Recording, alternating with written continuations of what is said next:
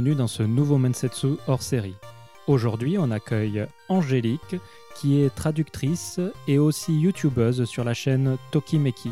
Alors, elle ne vit pas au Japon, c'est pour ça que c'est un hors série, mais elle a eu beaucoup de relations avec le Japon et elle est venue dans le passé y vivre euh, quelque temps. Comme d'habitude, n'hésitez pas à laisser des commentaires, à m'envoyer des mails à mensetsuky@gmail.com, à laisser des étoiles sur iTunes, bref, à laisser une trace où vous pouvez. Moi, ça me fait plaisir, ça donne de la visibilité au podcast et tout le monde est content comme ça. Le Patreon Mensetsu est aussi disponible si jamais vous voulez laisser un support financier. Ça aussi, ça fait toujours plaisir, surtout que c'est un acte complètement désintéressé. Donc euh, nous, on aime le désintéressement ici. Et en parlant de Patreon, je vais passer aux remerciements. Alors merci à Caroline, Michel, Arnaud et David pour euh, votre euh, grande aide, vu que ce sont des sommes euh, assez grosses, ça fait plaisir. Sur ce, je vous souhaite une bonne écoute et je vous dis au mois prochain. Bonjour Angélique, Bonjour, comment vas-tu? Ça va bien. J'ai une voix suave parce que c'est le matin, mais ça va. D'accord, c'est vrai que c'est un peu tôt pour toi. Bon, pour moi, il est, il est 15h30, donc ça va, c'est Ah. en pleine journée. Est-ce que tu pourrais te définir en quelques mots? Alors, moi, c'est Angélique, du coup, j'ai 25 ans, euh, j'habite dans le nord de la France et euh, je suis euh, traductrice japonais-français. D'accord.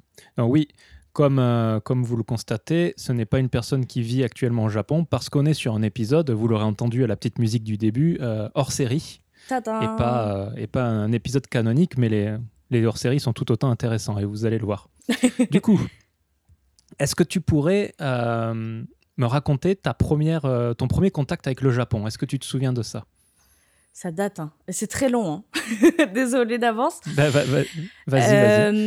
Euh, en, en fait, euh, alors je, je vivais pas avec mes parents, je vivais avec mes grands-parents et il y avait également mon oncle en fait euh, qui était leur fils. Du coup, donc mon parrain, on avait à peu près le même âge, Euh, donc euh, c'était un peu comme mon grand frère et il adorait les, les, les animés de l'époque. Donc euh, il y avait Dragon Ball, Senseiya, etc. Euh, les jeux vidéo, donc euh, il y avait la, la, le premier, pardon, j'allais dire là, euh, sacrilège, le premier Game Boy avec Pokémon, etc. Et il y avait aussi la musique japonaise. Euh, et il m'a fait découvrir du coup cet univers euh, bah, de, de culture japonaise quand j'étais toute petite. Donc euh, je devais avoir bah, 6-7 ans.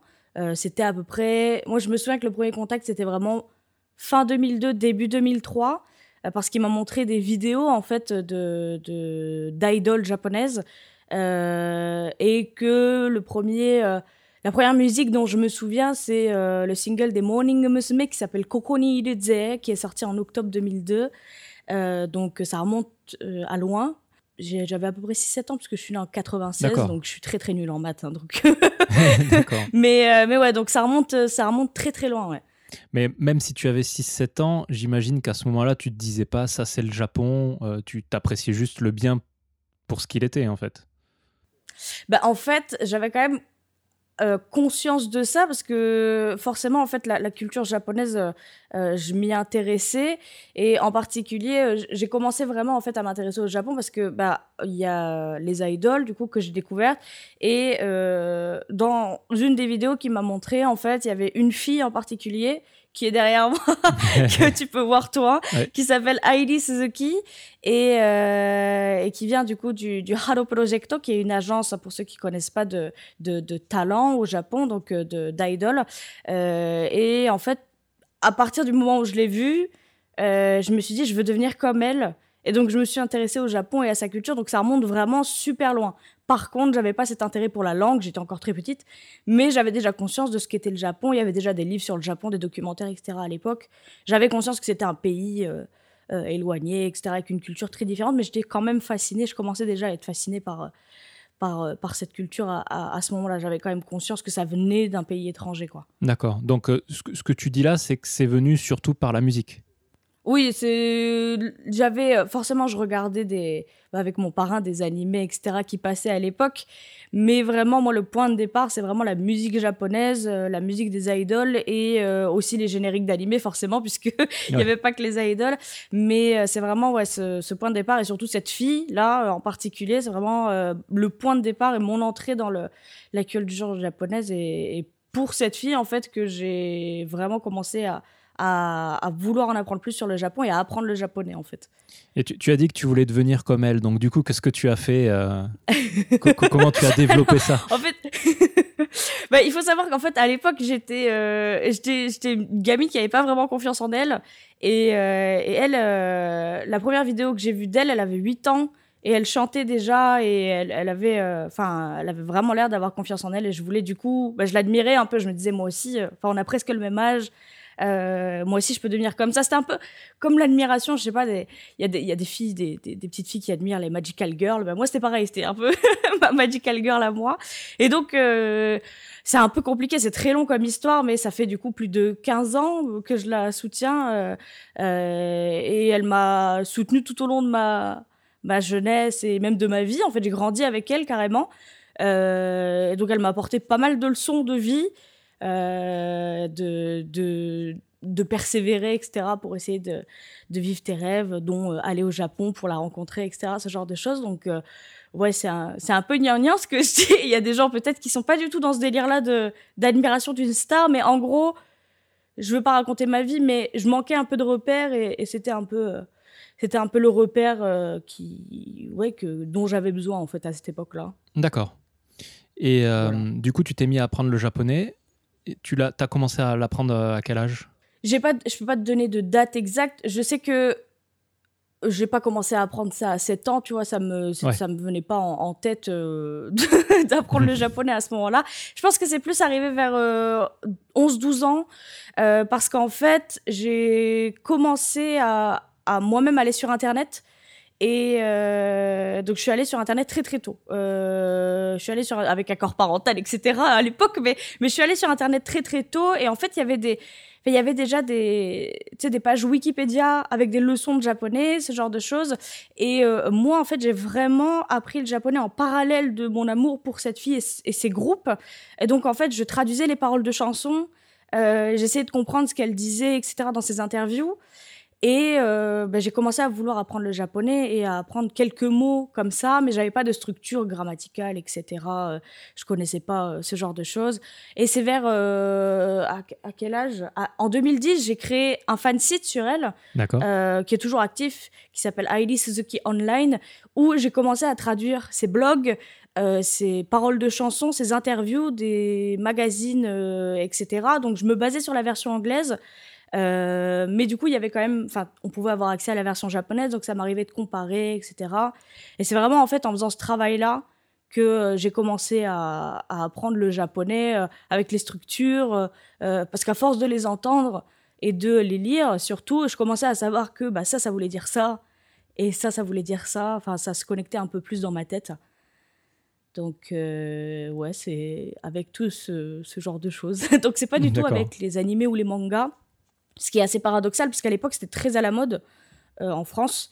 Euh, mais c'est vraiment la musique et euh, ouais, ces paroles de chansons, ce, groupe-là, les Kyoto, du coup, dont elle faisait partie, hmm. qui, qui vraiment m'a poussé à apprendre le japonais. Ouais.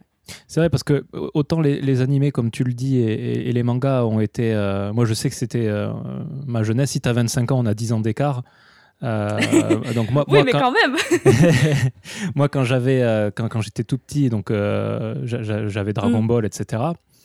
mais la musique japonaise n'était pas si répandue. J'ai l'impression qu'en France, tu me dis si je me trompe, mais qu'en France, c'est vraiment No Life qui a permis à, le diffuser de façon beaucoup plus mainstream, je dirais. Je pense parce que j'en parle souvent avec mes, mes, abonnés, du coup, parce qu'il y en a beaucoup qui sont fans de musique japonaise, notamment de visual kei. Et c'est vrai que moi, je me rappelle qu'au collège, il y a une période, ça devait être entre 2006 et 2008, et je crois que No Life, ça s'est créé dans ces eaux-là. Ouais. Euh, je me rappelle plus de la date exacte, mais euh, et il y a eu un boom de la musique japonaise, c'est-à-dire qu'on on commençait à avoir des groupes euh, japonais en couverture de magazines, ce genre de choses, euh, qui venaient en concert en France, etc. Donc je pense que oui, c'est vraiment eux qui, qui ont qui ont euh, vraiment développé tout ça. Et d'ailleurs, le, les groupes que, que, moi je suivais, donc le Haro Projecto, les Morning Musume, les Kyoto, les Bono avec euh, Suzuki Heidi, du coup, n'étaient pas si connus que ça. Alors, il y avait déjà des forums à l'époque, que ce soit étrangers ou français, mais No Life a vraiment permis une explosion euh, le groupe euh, d'Heidi était en top 10 euh, du J-Top, ça s'appelait comme ça, de, de l'époque. Il y avait leurs clips qui passaient, etc. Donc je pense que ça a aussi développé ça. Et après, les Morning Musume sont venus en France, etc. Donc bon, No Life a vraiment joué un énorme rôle. Et même pour la communauté, en fait, au final, on était plein de petits fans qui étaient bah, éloignés, on se connaissait pas forcément. Moi, je sais que au tout début, je me suis pas du tout inscrit sur les forums français. C'était plus les forums internationaux. Et après, en fait, on s'est découvert un peu, ah bah tiens, en fait, euh, il y a d'autres fans français, etc. Donc c'est vraiment No Life qui a, qui a regroupé euh, toutes ces personnes-là et qui a créé un peu un boom de, de la musique japonaise. Ouais. D'accord. Euh, d'ailleurs, c'est marrant. moi, j'ai beaucoup côtoyé Caroline. C'était le dernier, le oui, j'ai vu. dernière série. D'ailleurs, on, on, a fait limite une colloque pendant quelques mois. Et elle me racontait. Elle est trop mimi, Caro. Oui. Et, elle, me elle me racontait en fait qu'elle avait appris le japonais aussi en, traduisant les chansons. Donc c'est un peu, euh, un peu ce que tu faisais toi euh, comme, comme, point de départ, on va dire. Euh, Exactement. mais on a, à ce niveau-là, on a beaucoup de, de, points communs. Pardon, parce qu'il y a un petit décalage, mais on a beaucoup de points communs et c'est rigolo parce que moi, du coup, j'étais petite en fait. C'était 2007-2008. J'avais quel âge? J'avais 14-15 ans et je la regardais à la télé. Et maintenant, et maintenant c'est assez drôle de se dire que euh, bah, je, lui parle et je la connais du coup. Euh, donc euh, donc c'est assez c'est assez rigolo et vraiment elle est adorable. Et oui, on a pas mal de points communs sur la, cet amour de la musique japonaise, etc. et cette envie d'apprendre le japonais pour ouais découvrir plus plus pouvoir profiter de ces artistes vraiment sans sans difficulté quoi. Hmm. Et du, coup, j'aimerais savoir euh, quand c'est la première fois que tu es allé au Japon, mais pour poursuivre le, chronologiquement ton, évolution, est-ce que tu as donc j'imagine que tu as orienté tes études euh, en fonction euh, de la langue. Est-ce que tu es allé au Japon avant de commencer à apprendre le japonais de façon scolaire ou est-ce que tu as appris le japonais avant d'aller au Japon? Qu'est-ce qui est arrivé en premier en fait? Alors j'ai appris le japonais avant d'aller au Japon. Euh, je parlais déjà japonais avant d'aller au Japon. En gros, on arrive, on va se mettre euh, à la fin du collège, donc il y avait le lycée. Et déjà au lycée, enfin en France, euh, c'est de plus en plus courant, mais il y a des cours de japonais des fois au lycée. Moi, j'ai pas pu aller dans un lycée qui dispensait des cours de, de japonais, donc j'apprenais déjà en autodidacte. Alors, je connaissais mes hiragana et katakana à l'époque du lycée, mais voilà, j'avais pas vraiment de cours à proprement parler. Euh, il n'y avait pas d'association d'apprentissage du japonais, etc. Donc, j'ai pas du tout commencé l'apprentissage scolaire à ce niveau-là. Et par contre, euh, en sortant du coup du, lycée, euh, je suis partie en licence langue et culture étrangère, spécialité japonais à l'université du coup, donc en LLCE, mhm. parce que, alors c'est un peu compliqué, mais moi à la base, je pensais pas orienter mes études sur le japonais. Il faut savoir que moi, j'ai jamais voulu vivre au Japon. C'était vraiment, j'adorais la langue euh, et j'avais plein de métiers en tête en fait. À la base, moi, je voulais travailler soit en psychologie, soit euh, être avocate euh, spécialisée criminologie. Donc rien à voir. Et en fait, je me suis dit alors c'est un peu, c'est, c'est un peu, euh, ouais, je sais, bon non, je sais pas. Euh, moi, je, je regrette pas ce choix, mais en, en gros, j'avais pas d'argent à l'époque. je viens d'une famille très très modeste, donc j'ai jamais été le genre de personne qui allait euh, dans les échanges scolaires, etc. Et l'université, c'était le seul moyen peut-être pour moi de pouvoir aller au Japon en échange universitaire, parce que certes, ça coûte de l'argent, mais un peu moins qu'un voyage tout seul, ou au moins des études payées par mes frais. Donc je me suis dit je vais aller à l'université en LLCE japonais, j'aurai plus de chances de, partir au Japon et surtout d'aller voir Aili Suzuki. Parce que mon rêve, en fait, à la base, c'est d'aller au Japon pour lui parler, en fait. Donc, euh, c'est vraiment pour ça que j'ai fait ça. Et il s'avère que, du coup, ben, j'ai préparé ma rentrée. Donc, j'ai commencé à prendre des cours en autodidacte, en fait, sur Internet, etc. Donc, je, je parlais, j'avais des bases de japonais avant de rentrer à l'université. Et c'est à partir de là que j'ai eu des cours classiques euh, de, de, japonais. Euh, et donc, j'ai pas fini ma licence parce que euh, j'ai trouvé que le rythme était très lent. moi, je suis quelqu'un qui adore la langue japonaise. Je voulais apprendre vite, en fait. Mhm. C'était mon le rythme, je le trouvais vraiment lent. Et en deuxième année, je commençais à me poser des questions. Je doutais vraiment. Je me disais mince, c'est pas ce que je veux faire. En fait, on avait que 4 heures de langue pratique Ouais. sur toute la semaine. Et alors, je sais que c'est euh, une erreur que font beaucoup de gens parce qu'ils se disent je vais forcément aller dans cette licence pour parler japonais. Moi, je savais que c'était une licence qui était basée sur la culture, mais je m'attendais pas à ce que la culture, la littérature, l'histoire et toutes les autres UE qui n'avaient rien à voir avec le japonais prennent autant de temps. Et je me suis dit, est-ce que j'ai vraiment envie de faire des études qui ne soient vraiment pas liées au japonais alors que je pourrais apprendre le japonais ce que je veux vraiment toute seule? Et donc en deuxième année, c'est pas bien, mais j'ai arrêté d'aller en cours. Juste, je passais les partiels. Et par contre, j'allais à la fac parce que j'allais à la bibliothèque. Mhm. Et du coup, j'étudiais euh, 8 heures par jour, en fait, en gros, euh, le, mon japonais, toute seule. Donc j'avais euh, vraiment euh, des, des vieux bouquins, j'avais les bouquins de la fac, mais j'avais aussi euh, des dictionnaires euh, assimiles en romagie, là. Vraiment, j'apprenais les mots du dictionnaire dans l'ordre, j'essayais de... Enfin, vraiment, il y avait plein de trucs, de traduire ce genre de choses, de euh, finir les bouquins de la fac plus rapidement, du coup, que prévu. Euh, et à un moment, je me suis dit, ben, il faut que je réfléchisse à partir au Japon. Euh, et il s'avère que en deuxième année, il y a eu des étudiants japonais qui sont arrivés euh, à l'université, dont un qui est devenu mon copain. Euh, et à la base, moi, je ne voulais pas partir au Japon longtemps parce que je ne connaissais pas ce pays. Donc je me suis dit peut-être que je vais être déçue en arrivant Ouais. là-bas. Donc je préfère y aller euh, un petit mois pour voir un peu ce que ça donne. Euh, et en fait, bah, comme j'étais en relation, enfin, j'allais être en relation à distance, quand mon copain, du coup, enfin, mon ex de l'époque est reparti au Japon, je me suis dit, ben, ça serait bien que j'y aille un an, comme ça, du coup, on sera pas séparés trop longtemps. Ouais. Et donc, au final, j'ai fini par faire un PVT. D'accord. Alors qu'à la base, je voulais pas du tout euh, partir longtemps au Japon. Et donc, à 19 ans, je suis partie au Japon euh, en PVT pendant un an. Euh, voilà. C'était quelle année? C'était en 2015, septembre 2015, je suis partie. Donc à peu près au même moment que Caroline d'ailleurs. Donc c'est rigolo aussi, euh, Ah, que- ce genre de petits détails. non, il me semble que enfin, Caroline, elle, moi je suis arrivé en 2010 et euh, Ah oui, c'est plus loin que ça. elle, était, euh, elle était avec moi pendant le tremblement de terre et tout ça, donc euh, elle y était en deux... Ah, c'est peut-être euh, juste un voyage et pas un PVT que- qu'elle a fait à ce moment-là. Ah, elle est revenue régulièrement après, ouais, ouais, ouais. Ah ouais, ouais. Mais du coup, ok, du coup 2015, euh, t'arrives, t'arrives à Tokyo?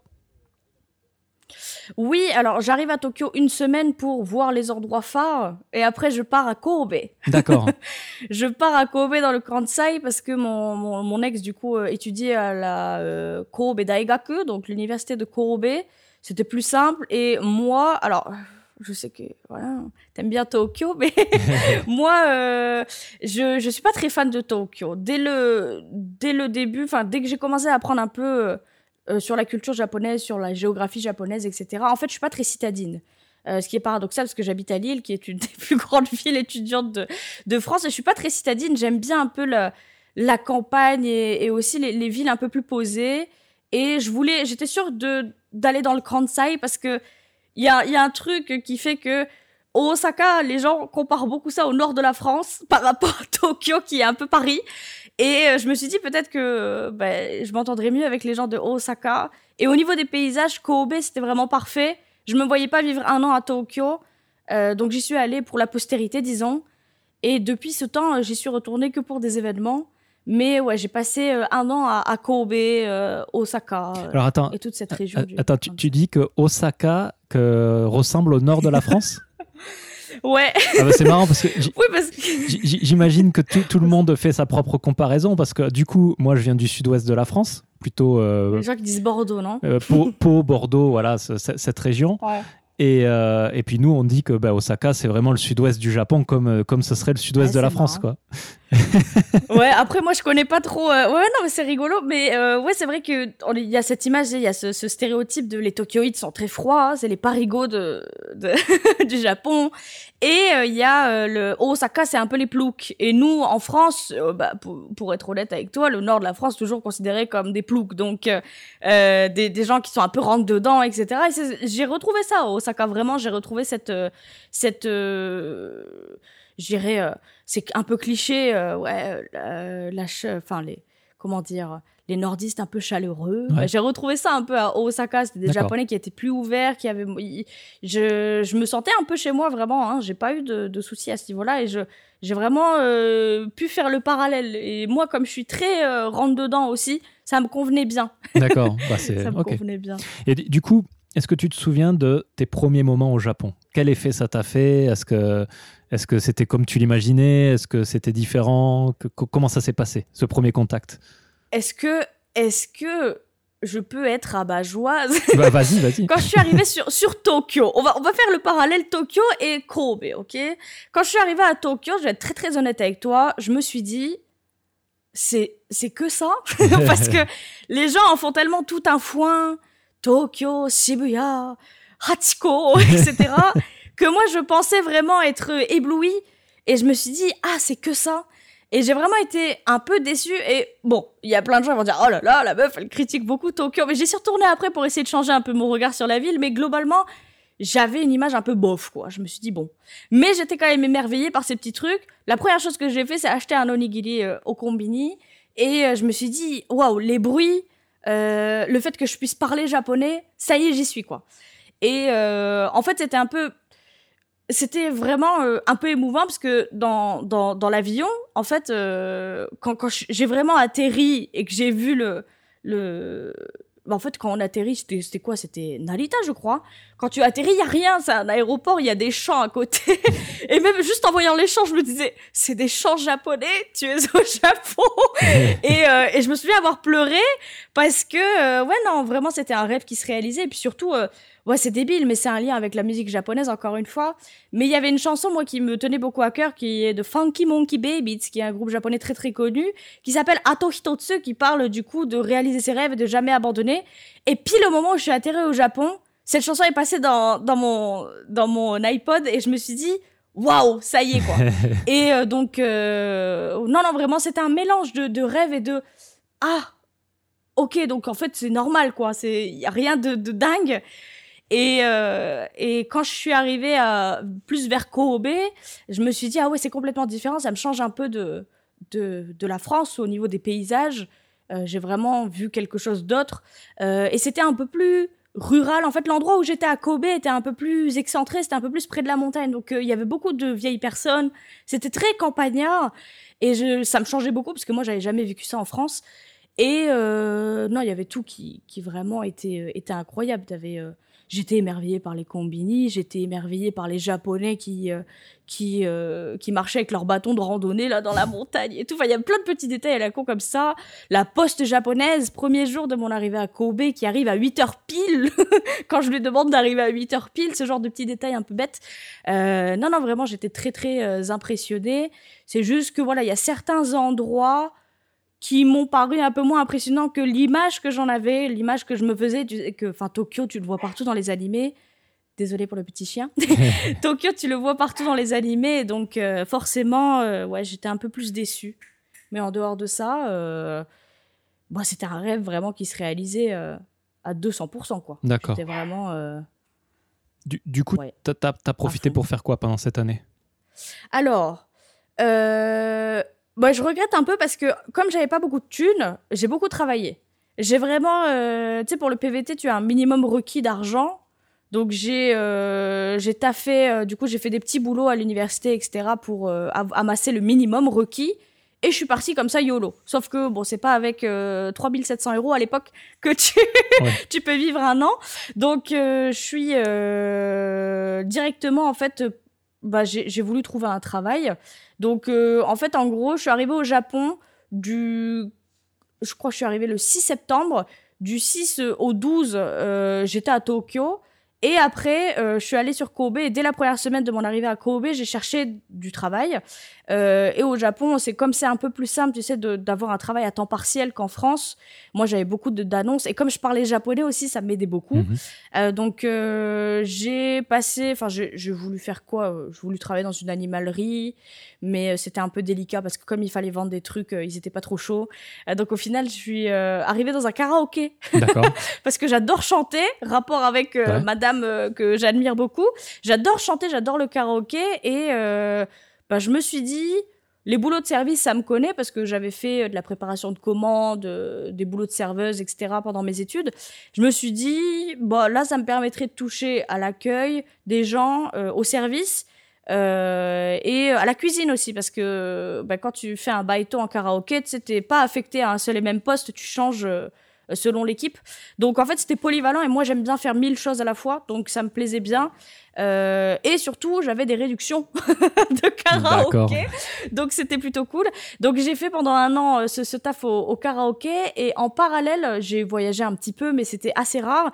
En fait, ce qui m'a permis de voyager, c'est que j'ai passé une audition pour cette entreprise de karaoké qui en fait cherchait euh, une égérie pour ses c'est onsen, parce qu'ils avaient une société qui s'appelle Yukai Resort, qui est quand même assez connue au, Japon de, de, onsen un peu euh, avec euh, du coup des activités, machin, etc. Et en plus du karaoké. Donc en gros, j'ai passé cette audition là et je suis devenue égérie pour cette marque. Donc je suis devenue égérie pour la marque de mon karaoké. D'accord. et, euh, et en gros, grâce à ça, je faisais bah, des voyages dans toute la région du Kansai pour tourner des publicités, etc. Et vraiment, si j'avais pas fait ça, je pense que j'aurais regretté parce que du coup, j'avais pas les sous ni le temps. Euh, avec le karaoké, du coup, je travaillais à peu près 60 heures par semaine de, euh, de voyager en fait. Et en dehors de ça, bah, j'ai assisté euh, aux événements, concerts, beaucoup, beaucoup de concerts. J'ai vraiment profité à fond la caisse de, de, de, tous les concerts auxquels je pouvais aller. donc, ouais, je j'ai un petit peu de, de, de, regret de ah mince si j'avais économisé plus tu sais j'aurais pu voyager un petit peu plus et, et moins me prendre la tête mais au final euh, euh, c'était quand même une sacrée bonne expérience et j'ai vécu quand même pas mal de choses donc euh, c'était une année fructueuse disons quand tu dis que tu es devenu légérie, c'est-à-dire que tu as fait des publicités, tu es passé à la télé ou sur des. des as, été en photo, des choses comme ça? Ouais, c'est ça. En gros, tu sais, j'avais un contrat d'un an euh, et euh, je faisais les publicités du coup pour les différentes marques de, cette société. Donc euh, tu avais des restos, tu avais des, des onsen, tu avais des karaokés et on apparaissait dans les pubs parce que j'étais avec deux autres, trois autres filles, pardon. Et du coup, on apparaissait sur le site officiel, dans les magazines pour promouvoir ces choses-là. C'était vraiment très, très, très, très, amusant. Et t'as gardé. J'ai pas une tête à être gérée. a été géré, mais, mais c'était très très amusant. Mais c'est surtout parce que j'étais un peu une bête de foire, tu vois. J'étais, j'étais la seule étrangère, donc forcément, ils voulaient, me, ils voulaient absolument me garder. Euh, donc, euh, mais c'était rigolo. Et du coup, ouais, tu l'as vécu comment cette expérience professionnelle euh, Enfin, en général, les gens disent que, et moi-même, hein, que travailler au Japon, ça peut être difficile. Est-ce que tu as ressenti, as ressenti cette difficulté, cette exigence qui peut être venir parfois des, des, Japonais, surtout dans, dans, les milieux audiovisuels, ou c'était tranquille? Au, au, niveau de l'audition et, tout ça, c'était franchement ça allait, tout le monde était super cool, euh, etc. C'est plus au niveau du karaoké où j'ai vraiment euh, c'était un peu compliqué. En fait, moi je je parlais japonais, mais je ne connaissais pas le keigo, le langage hmm. honorifique, parce que je l'avais jamais vu. Euh, sauf que quand tu es dans un taf de service, il faut absolument que tu maîtrises ça. Euh, parce que ça la fout mal devant les clients. Et ils avaient, en fait, c'est dans beaucoup de taf de, de services au Japon, mais tu as, tu sais, un protocole à suivre euh, absolument hein, de, de A à Z. Et tous les matins, on devait faire, euh, on devait, il y avait dix phrases qu'on devait connaître par cœur, et tous les matins, on devait le dire à haute voix devant notre chef. Ça, ça m'a vraiment choqué parce que je me suis dit, bah, à quoi ça sert? Mais c'est pour un peu faire unir l'équipe, tu sais, faire un, un peu que, tout le monde fasse partie de la même équipe, etc., qu'on est là pour les clients et tout, un peu motiver les troupes. Mais je t'avoue que moi, ça m'a un peu perturbé. J'ai l'impression d'être dans une secte. Et j'ai eu une très mauvaise expérience avec mon premier manager, qui est également celui qui m'avait fait passer mon entretien d'embauche, parce qu'il était un peu bizarre et ça partait un peu dans du harcèlement moral et aussi euh, sexuel sur certaines filles euh, du karaoké. Euh, donc moi, c'était plus du harcèlement moral, mhm. c'est-à-dire que il m'engueulait, en fait, il m'obligeait à rester euh, une heure euh, à répéter ces phrases, ces dix phrases par cœur, parce qu'il y en a que je ne connaissais pas par cœur. il y avait aussi un protocole de quand on travaille là, il faut qu'on mette notre uniforme, il faut qu'on dise ça aux clients, il faut qu'on soit genki. Ça, c'était des paragraphes qui étaient super longs, il fallait les apprendre par cœur. Il voulait que je les maîtrise sur le bout des doigts, donc il m'enfermait dans la salle de pause pour que je répète ça à haute voix, etc. pendant une heure. Euh, quand je répondais pas au téléphone parce que j'avais peur, je déteste le téléphone. Et encore plus quand je ne sais pas parler en keigo. Euh, j'avais peur de froisser les clients qui me comprennent pas. Donc, euh, et on m'avait pas appris, on m'avait pas formé. Donc, euh, ils m'engueulaient, en fait. Ils me disaient, tu sais pas répondre au téléphone, ton niveau de japonais est nul, etc. C'était très dur parce que, ben, je pouvais pas me plaindre vu que je venais d'arriver. Donc, il m'arrivait souvent, des fois, de, de, chialer, en fait, en rentrant chez moi. Et à un moment, je me suis rebellée parce que je suis pas, je suis pas quelqu'un qui se laisse faire. Je suis très rentre dedans. Et donc, je me suis dit, c'est pas parce que je suis au Japon que je vais me laisser faire. Et j'ai vu qu'il y avait des problèmes avec certaines des filles, du coup, japonaises du karaoké, euh, qui m'en parlaient parce que j'étais un peu leur senpai, du coup. Alors, c'est un peu bizarre, mais au Japon, même si euh, on est plus jeune que quelqu'un qui arrive plus tard, on est quand même son, son senpai, euh, du coup son aîné. Et du coup, il venait, euh, il venait souvent me, me, parler sur les, les, euh, les groupes Line, etc. Et donc, on a réglé ce souci très rapidement. et du coup, il est, il est parti. Et dès qu'il est parti, ça a été beaucoup mieux. En fait, c'était, je commençais à comprendre pourquoi il y avait toutes ces choses-là. Je les voyais moins sous, sous un mauvais angle, tu sais. Je me disais, moi, oh là là, ça fait vraiment secte. je me sentais vraiment, bah, vraiment incluse dans cette cette boutique. Je voulais vraiment que ça fonctionne. Tout le monde travaillait dur, donc euh, on s'entendait super bien avec toute l'équipe. Vraiment, il y avait euh, aucun souci. Euh, donc les premiers mois, ça a été compliqué. Je dirais de septembre à, à novembre parce qu'il est parti avant la fin de l'année. Et après, en dehors de ça, ça allait. Évidemment, il y a les horaires qui étaient un peu, bah, comme c'était un karaoké, je travaillais aussi de nuit. Et moi, comme j'avais pas d'autres occupations, si ce n'est les concerts de temps en temps, je faisais les trois shifts, c'est-à-dire que je travaillais des fois soit de 10 à 18 heures, soit de 13 à 20 heures, soit euh, de 20 heures à 6 heures du matin. Euh, ou 23h, 6h du mat. Et donc c'était un peu compliqué parce qu'un jour je faisais euh, le travail le soir, un jour le matin, etc. Donc j'étais éclatée. Euh, mais en dehors de ça, tout le monde était très gentil. Et dès que j'ai passé l'audition, forcément, le patron était gentil avec moi parce que, euh, bah, en fait, le manager au-dessus de lui lui disait, écoute, on a besoin d'elle pour des tournages, tu, tu la laisses partir deux trois jours, donc il m'accordait plus de, de, jours de congé. Mais sinon, en dehors de ça, non, non, c'était vraiment euh, une expérience enrichissante et moi j'aimais beaucoup. J'ai vraiment eu zéro problème avec les clients que pendant un an qu'on a eu, j'étais un peu, bah, encore une fois, la bête de foire, la mascotte du truc. C'est-à-dire qu'il y a des gens qui venaient juste pour me voir moi. Des gens qui, sur Twitter, ils mettaient, ah, il y a une, il y a une étrangère, etc. Euh, il faut qu'on y aille, machin et tout. Euh, mais j'ai jamais eu ce sentiment d'être, euh, d'être, euh, je sais pas, un peu exclu et tout. Je me sentis vraiment bien là-bas et puis on s'entendait bien avec les collègues. C'était devenu des vrais amis. Il y en a beaucoup avec qui je garde encore contact à l'heure actuelle. Et du coup, non, j'ai pas vraiment ressenti. Après, encore une fois, quand je, enfin, comme je le répète à pas mal de mes abonnés qui me posent la même question, euh, c'est pas un travail dans une boîte, d'un bureau. Euh, vraiment, c'était un boulot de service, donc c'est un peu plus euh, libre que euh, voilà le, le tailleur, le tailleur, etc. imposé ouais. dans les travails de, de, bureau, quoi. Donc c'est pas non plus la même expérience. c'est un peu plus similaire au taf de service en France qu'autre chose, mais c'est vrai qu'il y a des petits trucs de la culture japonaise qui sont un peu perturbants. Euh, et qui, du coup, par exemple, moi, je me suis pris la tête avec mon boss parce que je n'aime pas donner les, les, les, tickets, en fait, les, les comment on dit ça, les tickets de caisse, mmh. euh, si c'est inutile. Parce que le client, euh, s'il me dit non, j'en veux pas, ou si il n'a pas l'air d'en avoir besoin, je le jette directement, mais il me demandait absolument de, de les donner à chacun des clients, même si le client revenait tous les jours, il fallait que je le fasse. Et donc ça, c'est un truc qui était chiant parce que en France, tu demandes, vous avez besoin du ticket de caisse? Il te dit oui, non, tu le jettes ou pas? Il euh, n'y a pas de, tu forces le client à prendre son ticket de caisse. Ça, c'était un peu euh, des petits trucs qui m'ont fait titiller. Euh, mais en dehors de ça, ça ouais. allait. Bah c'est marrant voilà. que tu parles de cet esprit de secte parce que j'ai vécu un peu la même chose. Euh, moi, j'ai travaillé dans, dans, dans, un bureau, euh, une boîte qui s'appelle Lixil, ouais. qui fait des toilettes, entre autres. C'est un des concurrents de Toto. et tous, ah, les, okay. tous les matins, il y avait le choré où il fallait euh, réciter les valeurs de l'entreprise et tu avais l'open space ouais, de, ça, de, de, 500 personnes, 600 personnes qui, ré, qui répétaient ça oh. et ça faisait secte quoi. C'était et puis après tu avais ouais, Radio bah, Taiso et donc il fallait faire l'exercice. Ah nous on faisait pas ça. donc, euh... nous on n'avait pas ça.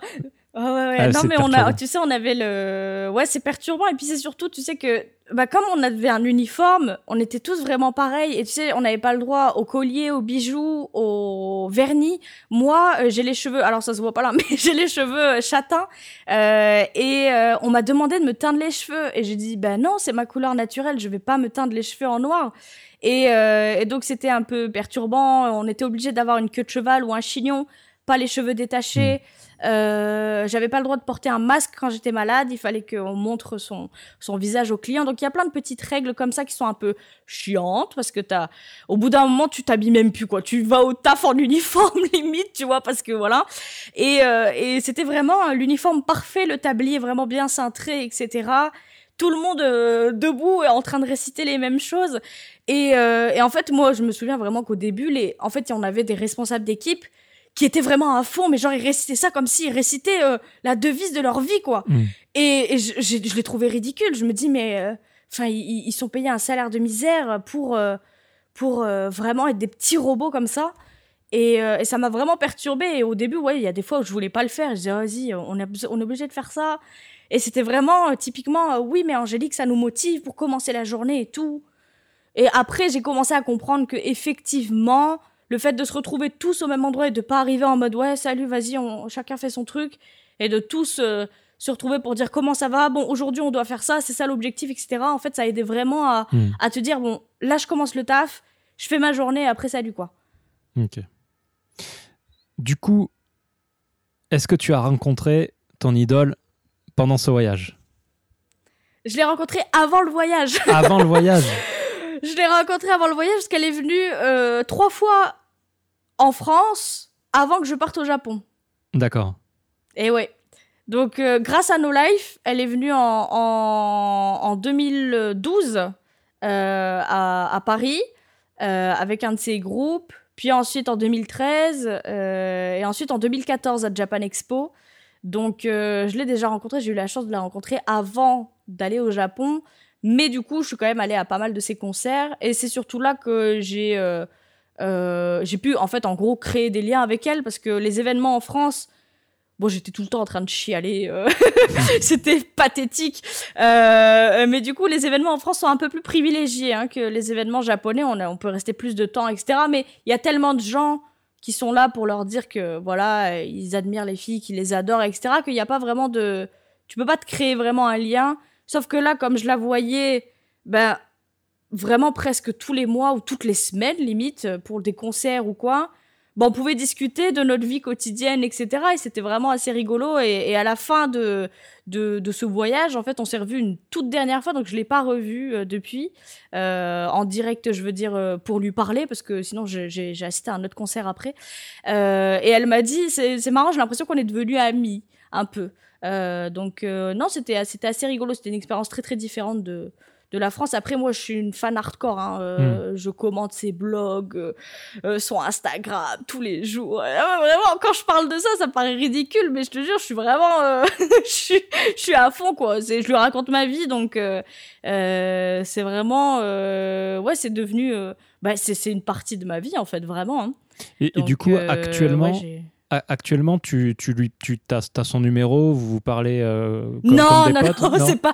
Ça reste quand même une artiste. euh, ça reste quand même une artiste. Donc euh, à l'heure actuelle, elle, elle, est plus idol officiellement, mais elle est artiste solo. Mhm. Donc euh, il y a quand même toutes ces règles là. De, elle peut pas parler aux fans en dehors des événements, genre de trucs. Et puis mon but c'est pas non plus d'interférer dans sa vie. En fait, c'est vraiment de de l'accompagner comme elle, euh, elle m'accompagne. En fait, on est devenus adultes en même temps. Je pense que bientôt elle va se marier. On arrive à un âge où chacun fait sa famille. Et en fait, c'est vraiment euh, euh, c'était une présence qui m'a soutenue toute mon Mhm. enfance et toute ma jeunesse. Et là, on commence toutes les deux à devenir des femmes adultes, donc je lui donne des nouvelles. Euh, Il y a des fois, il y a des événements en ligne, tu sais, ou alors euh, on peut envoyer des messages à sa radio. Et donc, euh, elle fait passer des petits messages, genre ah Angélique, c'est une fan française, machin et tout, et elle me raconte un peu sa vie aussi. Euh, Il y a des fois où euh, elle a pas le droit de répondre directement à, à mes messages Instagram, mais il y a des fois où sans même que je lui demande, elle le lit dans sa radio où euh, tu sais elle reposte euh, ce que je lui ai dit sans mettre que c'est moi parce qu'elle a pas le droit tu sais pour éviter la jalousie Ouais. euh, des fans et, et de de mettre le nom. Mais tu sais elle elle poste un peu en scred etc donc il y a plein de petits trucs comme ça. Et j'ai des fans qui vont la voir et qui parlent de moi ce genre de choses. Mais il y a il y a pas de ça reste ouais ça reste une ancienne idole. Donc forcément il y a toujours ce côté un peu sacré euh, qu'elle veut préserver que son son équipe veut préserver. Mais euh, on a quand même des des, petits des petits trucs euh, en commun et il y a des fois où enfin moi le truc qui m'a le plus surpris c'est je lui ai jamais parlé de euh, à l'époque de, mon euh, de mon ex petit ami japonais avec qui je, vivais. Et euh, en fait on avait un ami en commun avec cet idol qui était un journaliste euh, et donc qui deux fois l'interviewait. Et euh, lui il lui a parlé de ma vie au Japon. Il lui a dit ouais elle vit avec son copain machin. Et un jour je suis arrivée en événement et c'est elle direct qui m'a dit alors comment ça va avec ton copain et tout? Et je me suis dit hein? Comment tu sais ça? Et euh, elle dit eh ben, je m'intéresse etc donc c'est assez euh, c'était assez rigolo et c'est là que j'ai compris que bon il y avait quand même un petit lien qui s'était créé Mhm. ce genre de choses. Donc euh, ouais c'est plutôt cool.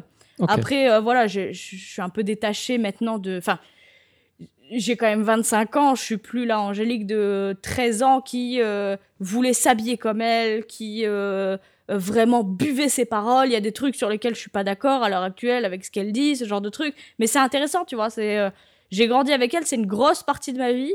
Euh, vraiment, ça paraît bizarre, mais pour moi, c'est un peu comme si elle faisait partie de ma famille. Je te dis, je- Mm. vraiment depuis 7 ans, j'en ai 25, quoi, que, qu'elle m'accompagne, etc. Mais j'ai, j'ai quand même évolué de mon côté, tu vois. Je suis pas, je suis pas non plus devenue un copier-coller de ce qu'elle, de ce qu'elle est. J'ai mes propres opinions, mes valeurs, etc. Euh, mais elle m'a apporté des choses et parfois ces mots euh, résonnent en moi. Il faut, il- elle dit des trucs qui où je me dis ah ça me correspond et, et euh, ça m'aide à avancer, tu vois. D'accord. C'est un peu plus ce genre de relation là. Ok. Euh, est-ce que tu es, est-ce que tu es revenu au Japon après ce premier voyage ou tu es plus jamais revenu? Oui, je suis revenue trois fois au Japon en deux fois en 2017 Ouais. et une fois en l'année dernière, juste avant le Covid, en mars, j'ai pris le dernier avion qui Ouais. partait de de Osaka. Euh, en fait, en gros, après mon PVT, euh, enfin après mon PVT, en fait dès le début, ce qui est assez paradoxal de mon PVT, je me disais je veux pas retourner en France. En fait, je vivais tellement des trucs dingues que j'avais l'impression de ne pas pouvoir vivre en France, que j'avais l'impression d'être enfin moi. C'est un peu bizarre à dire, mais je, je sais que je suis pas la seule à avoir vécu ça. Hmm. C'est juste qu'en fait, j'avais plus de culot, j'étais plus, euh, je tentais plus de choses et je me redécouvrais un peu, tu vois.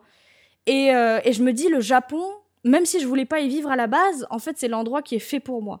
Vraiment, j'étais, euh, je voulais absolument rester là.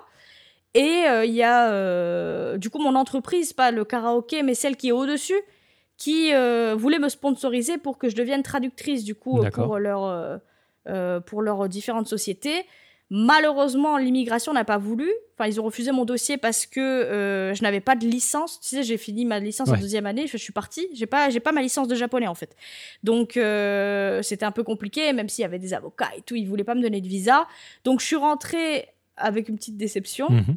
Euh, et je me suis dit, c'est quoi le- la prochaine étape? La prochaine étape, c'est soit je retourne à la fac en France pour finir ma licence. Et moi, je ne voulais pas parce que j'ai vu tous mes camarades de probo. j'ai vu, j'ai vu le vide de leur regard et je me suis dit non. Donc, je suis rentrée en France et j'ai fait des petits boulots pour, euh, encore une fois, euh, économiser de la- de l'argent le plus possible. Donc, j'étais serveuse, etc. Et je me suis dit, la deuxième solution, c'est d'aller étudier au Japon.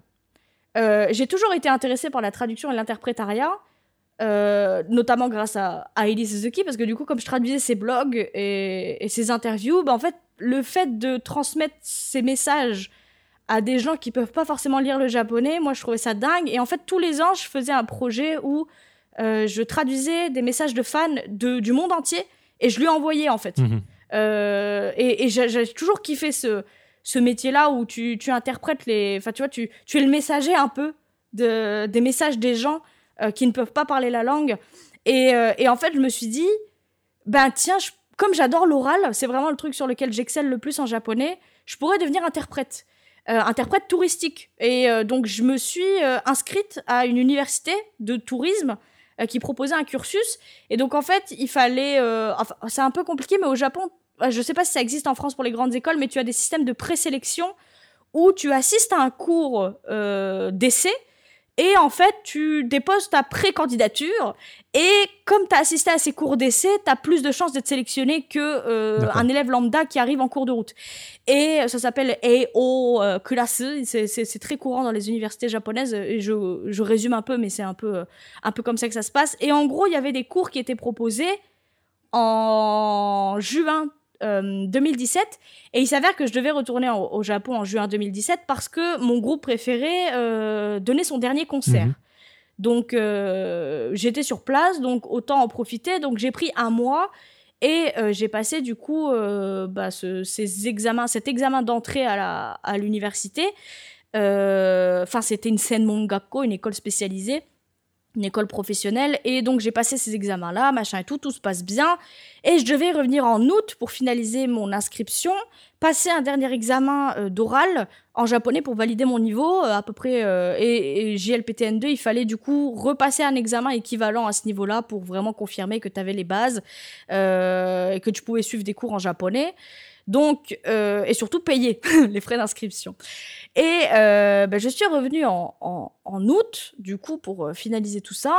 Sauf que, sauf que, euh, j'ai pas eu l'argent. Euh, ah. Je devais faire un prêt à la banque et j'ai pas. Ça, c'est un truc. Je vois peu de gens en parler parce que pourtant le Japon c'est très très cher et l'argent c'est un problème que beaucoup de personnes ont.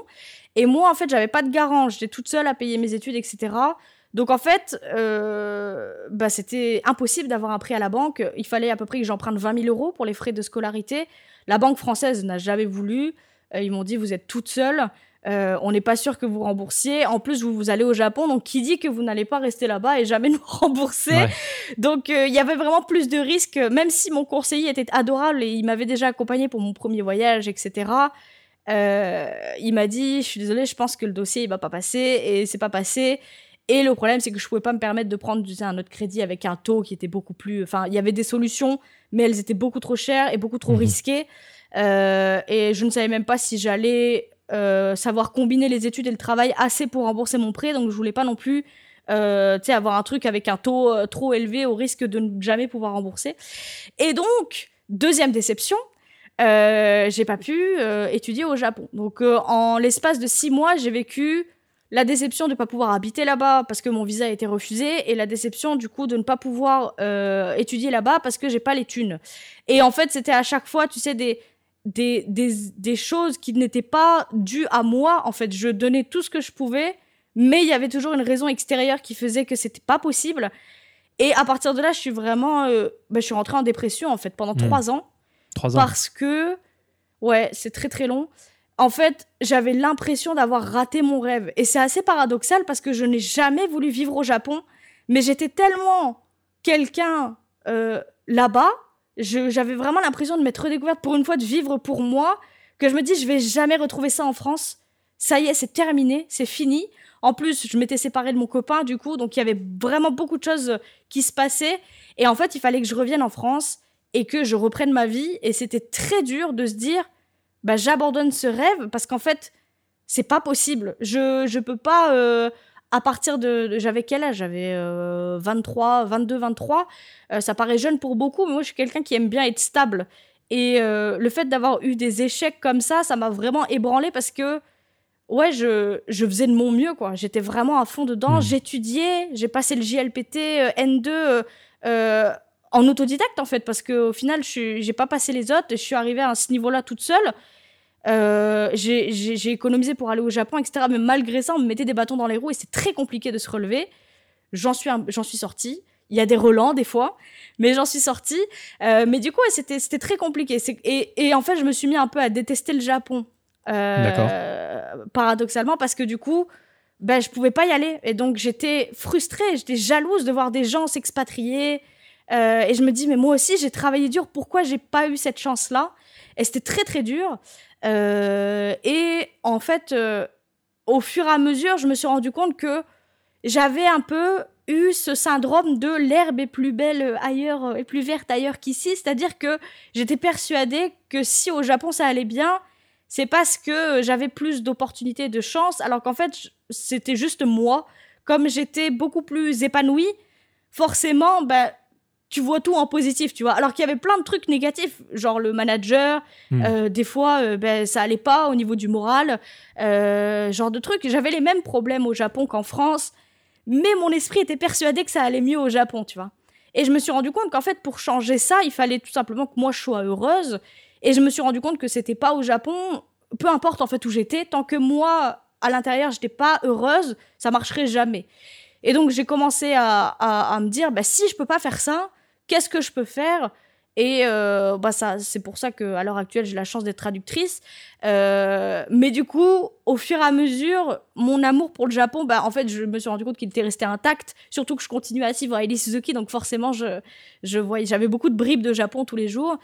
Et, euh, et du coup, j'ai voulu repartir euh, l'année dernière avec euh, mon copain actuel pour faire un voyage touristique, mais mhm. cette fois vraiment touristique, pas parce qu'il y avait des concerts, etc., ou des écoles ou je sais pas quoi. Vraiment pour voir un peu ce que le Japon était d'un point de vue touristique, parce qu'au final, comme j'avais pas eu l'occasion de vraiment beaucoup voyager durant mon PVT, alors que dans le Kansai, enfin, t'as un accès à tellement de, t'as Hiroshima, t'as Nara, etc. J'ai jamais, j'avais jamais vu ces villes-là. donc on y est allé, etc. Juste avant la, la pandémie. Et quand je suis arrivée là-bas, c'était les mêmes sensations. Je me suis rendu compte qu'en fait, j'adorais ce pays. Euh, mais j'ai perdu, euh, ouais, je sais pas, cette. J'ai pu cette euh, rage de. finalement, je veux vivre là-bas parce que c'est le pays que, mhm. où je dois être, tu vois. Je me dis plus, ben tiens, c'est, c'est mon havre de paix un peu. Et si jamais un jour j'ai l'occasion de pouvoir y habiter, parce que je sais pas, euh, je trouve un taf, ou mon copain a une licence de japonais, donc si jamais lui un jour il trouve un taf, même si on est tous les deux freelance, j'irai habiter là-bas, mais c'est plus le pays où je veux fonder une famille et je veux euh, habiter toute ma vie, quoi. Tu, tu, dis que tu es traductrice, euh, tu, tu, as, tu as attrapé des, des certifications ou tu t'es mis en freelance traductrice et tu, fais un boulot de freelance? Comment ça se passe? En fait, je me suis mis en, freelance et euh, du coup, j'ai passé des formations à côté, tu sais, parce que bon, il y a différents types de traducteurs. T'as les traducteurs techniques, de jeux vidéo, etc. Et à la base, en fait, je me suis lancée euh, l'année dernière, donc ça fait un an et demi que je fais ça, euh, parce que je voulais travailler dans le jeu vidéo. Ça, c'était mon, je voulais, je voulais travailler dans le jeu vidéo. Sauf qu'il y a très très peu de boîtes en France, non, en France, dans le monde, qui euh, traduisent du japonais au français. En général, c'est de l'anglais au français. Mhm. Et, euh, et donc, c'était un peu compliqué de trouver un taf, surtout qu'il fallait déménager à l'étranger. Et euh, bon, c'était un peu compliqué. c'était un petit peu compliqué. et donc, je me suis dit, bon, si je peux pas faire du, du jeu vidéo, donc j'ai fait un petit peu de jeu mobile, etc. Euh, et du coup, j'ai passé des formations, c'est pour euh, apprendre comment utiliser les logiciels, euh, ce genre de choses, parce que c'est des logiciels assez techniques. Euh, mais en dehors de ça, t'as pas vraiment de, de certification. Alors, t'as euh, un master traduction, je crois que c'est à l'INALCO, mais je suis même pas sûre. mais bah, ça te permet d'avoir la théorie de la traduction ça ne te permet pas d'avoir forcément l'expérience en traduction. Il faut savoir que selon le support, c'est très différent. Donc moi, comme j'avais l'habitude de traduire beaucoup de, de, textes, j'aimais bien la traduction euh, ouais, euh, bah, littéraire. Et du coup, euh, je me suis dit, bon, si je peux pas faire de jeux vidéo, ben, on va essayer dans les bouquins ou les mangas, etc. Et, j'aime pas forcément, je suis pas otaku, donc hmm. je suis pas fan d'anime et de manga, mais j'ai eu la chance d'avoir des opportunités dans ces domaines et au final, maintenant, j'aime bien parce que je découvre des histoires de dingue. Euh, du coup, je traduis, euh, je traduis des animés, je traduis des mangas, euh, et je fais de temps en temps de la traduction technique, donc des, des, contrats, des manuels, des qu'est-ce qu'il y a? Des fois, il y a des trucs, ouais, c'est un peu, c'est un peu précis, très très précis et très compliqué, mais c'est très enrichissant. Et donc non, j'ai pas forcément, j'ai pas du tout de, de qualification de traduction, j'ai pas de master en traduction. Euh, j'ai un niveau de japonais euh, qui me permet de faire la traduction. Alors, ça ne veut pas dire que les gens qui ont un bon niveau de japonais sont forcément bons en traduction. Euh, ça, c'est un point important. Mais j'ai plutôt bah, un bon niveau de français. J'ai beaucoup perdu, donc je me remets dans le bain. Et je suis quelqu'un qui est assez, ouais, qui, qui est assez battante. Donc, s'il faut que je fasse quelque chose pour pour euh, m'améliorer, je le fais. Donc là, euh, j'ai eu beaucoup d'expérience, j'ai eu beaucoup de ratés aussi.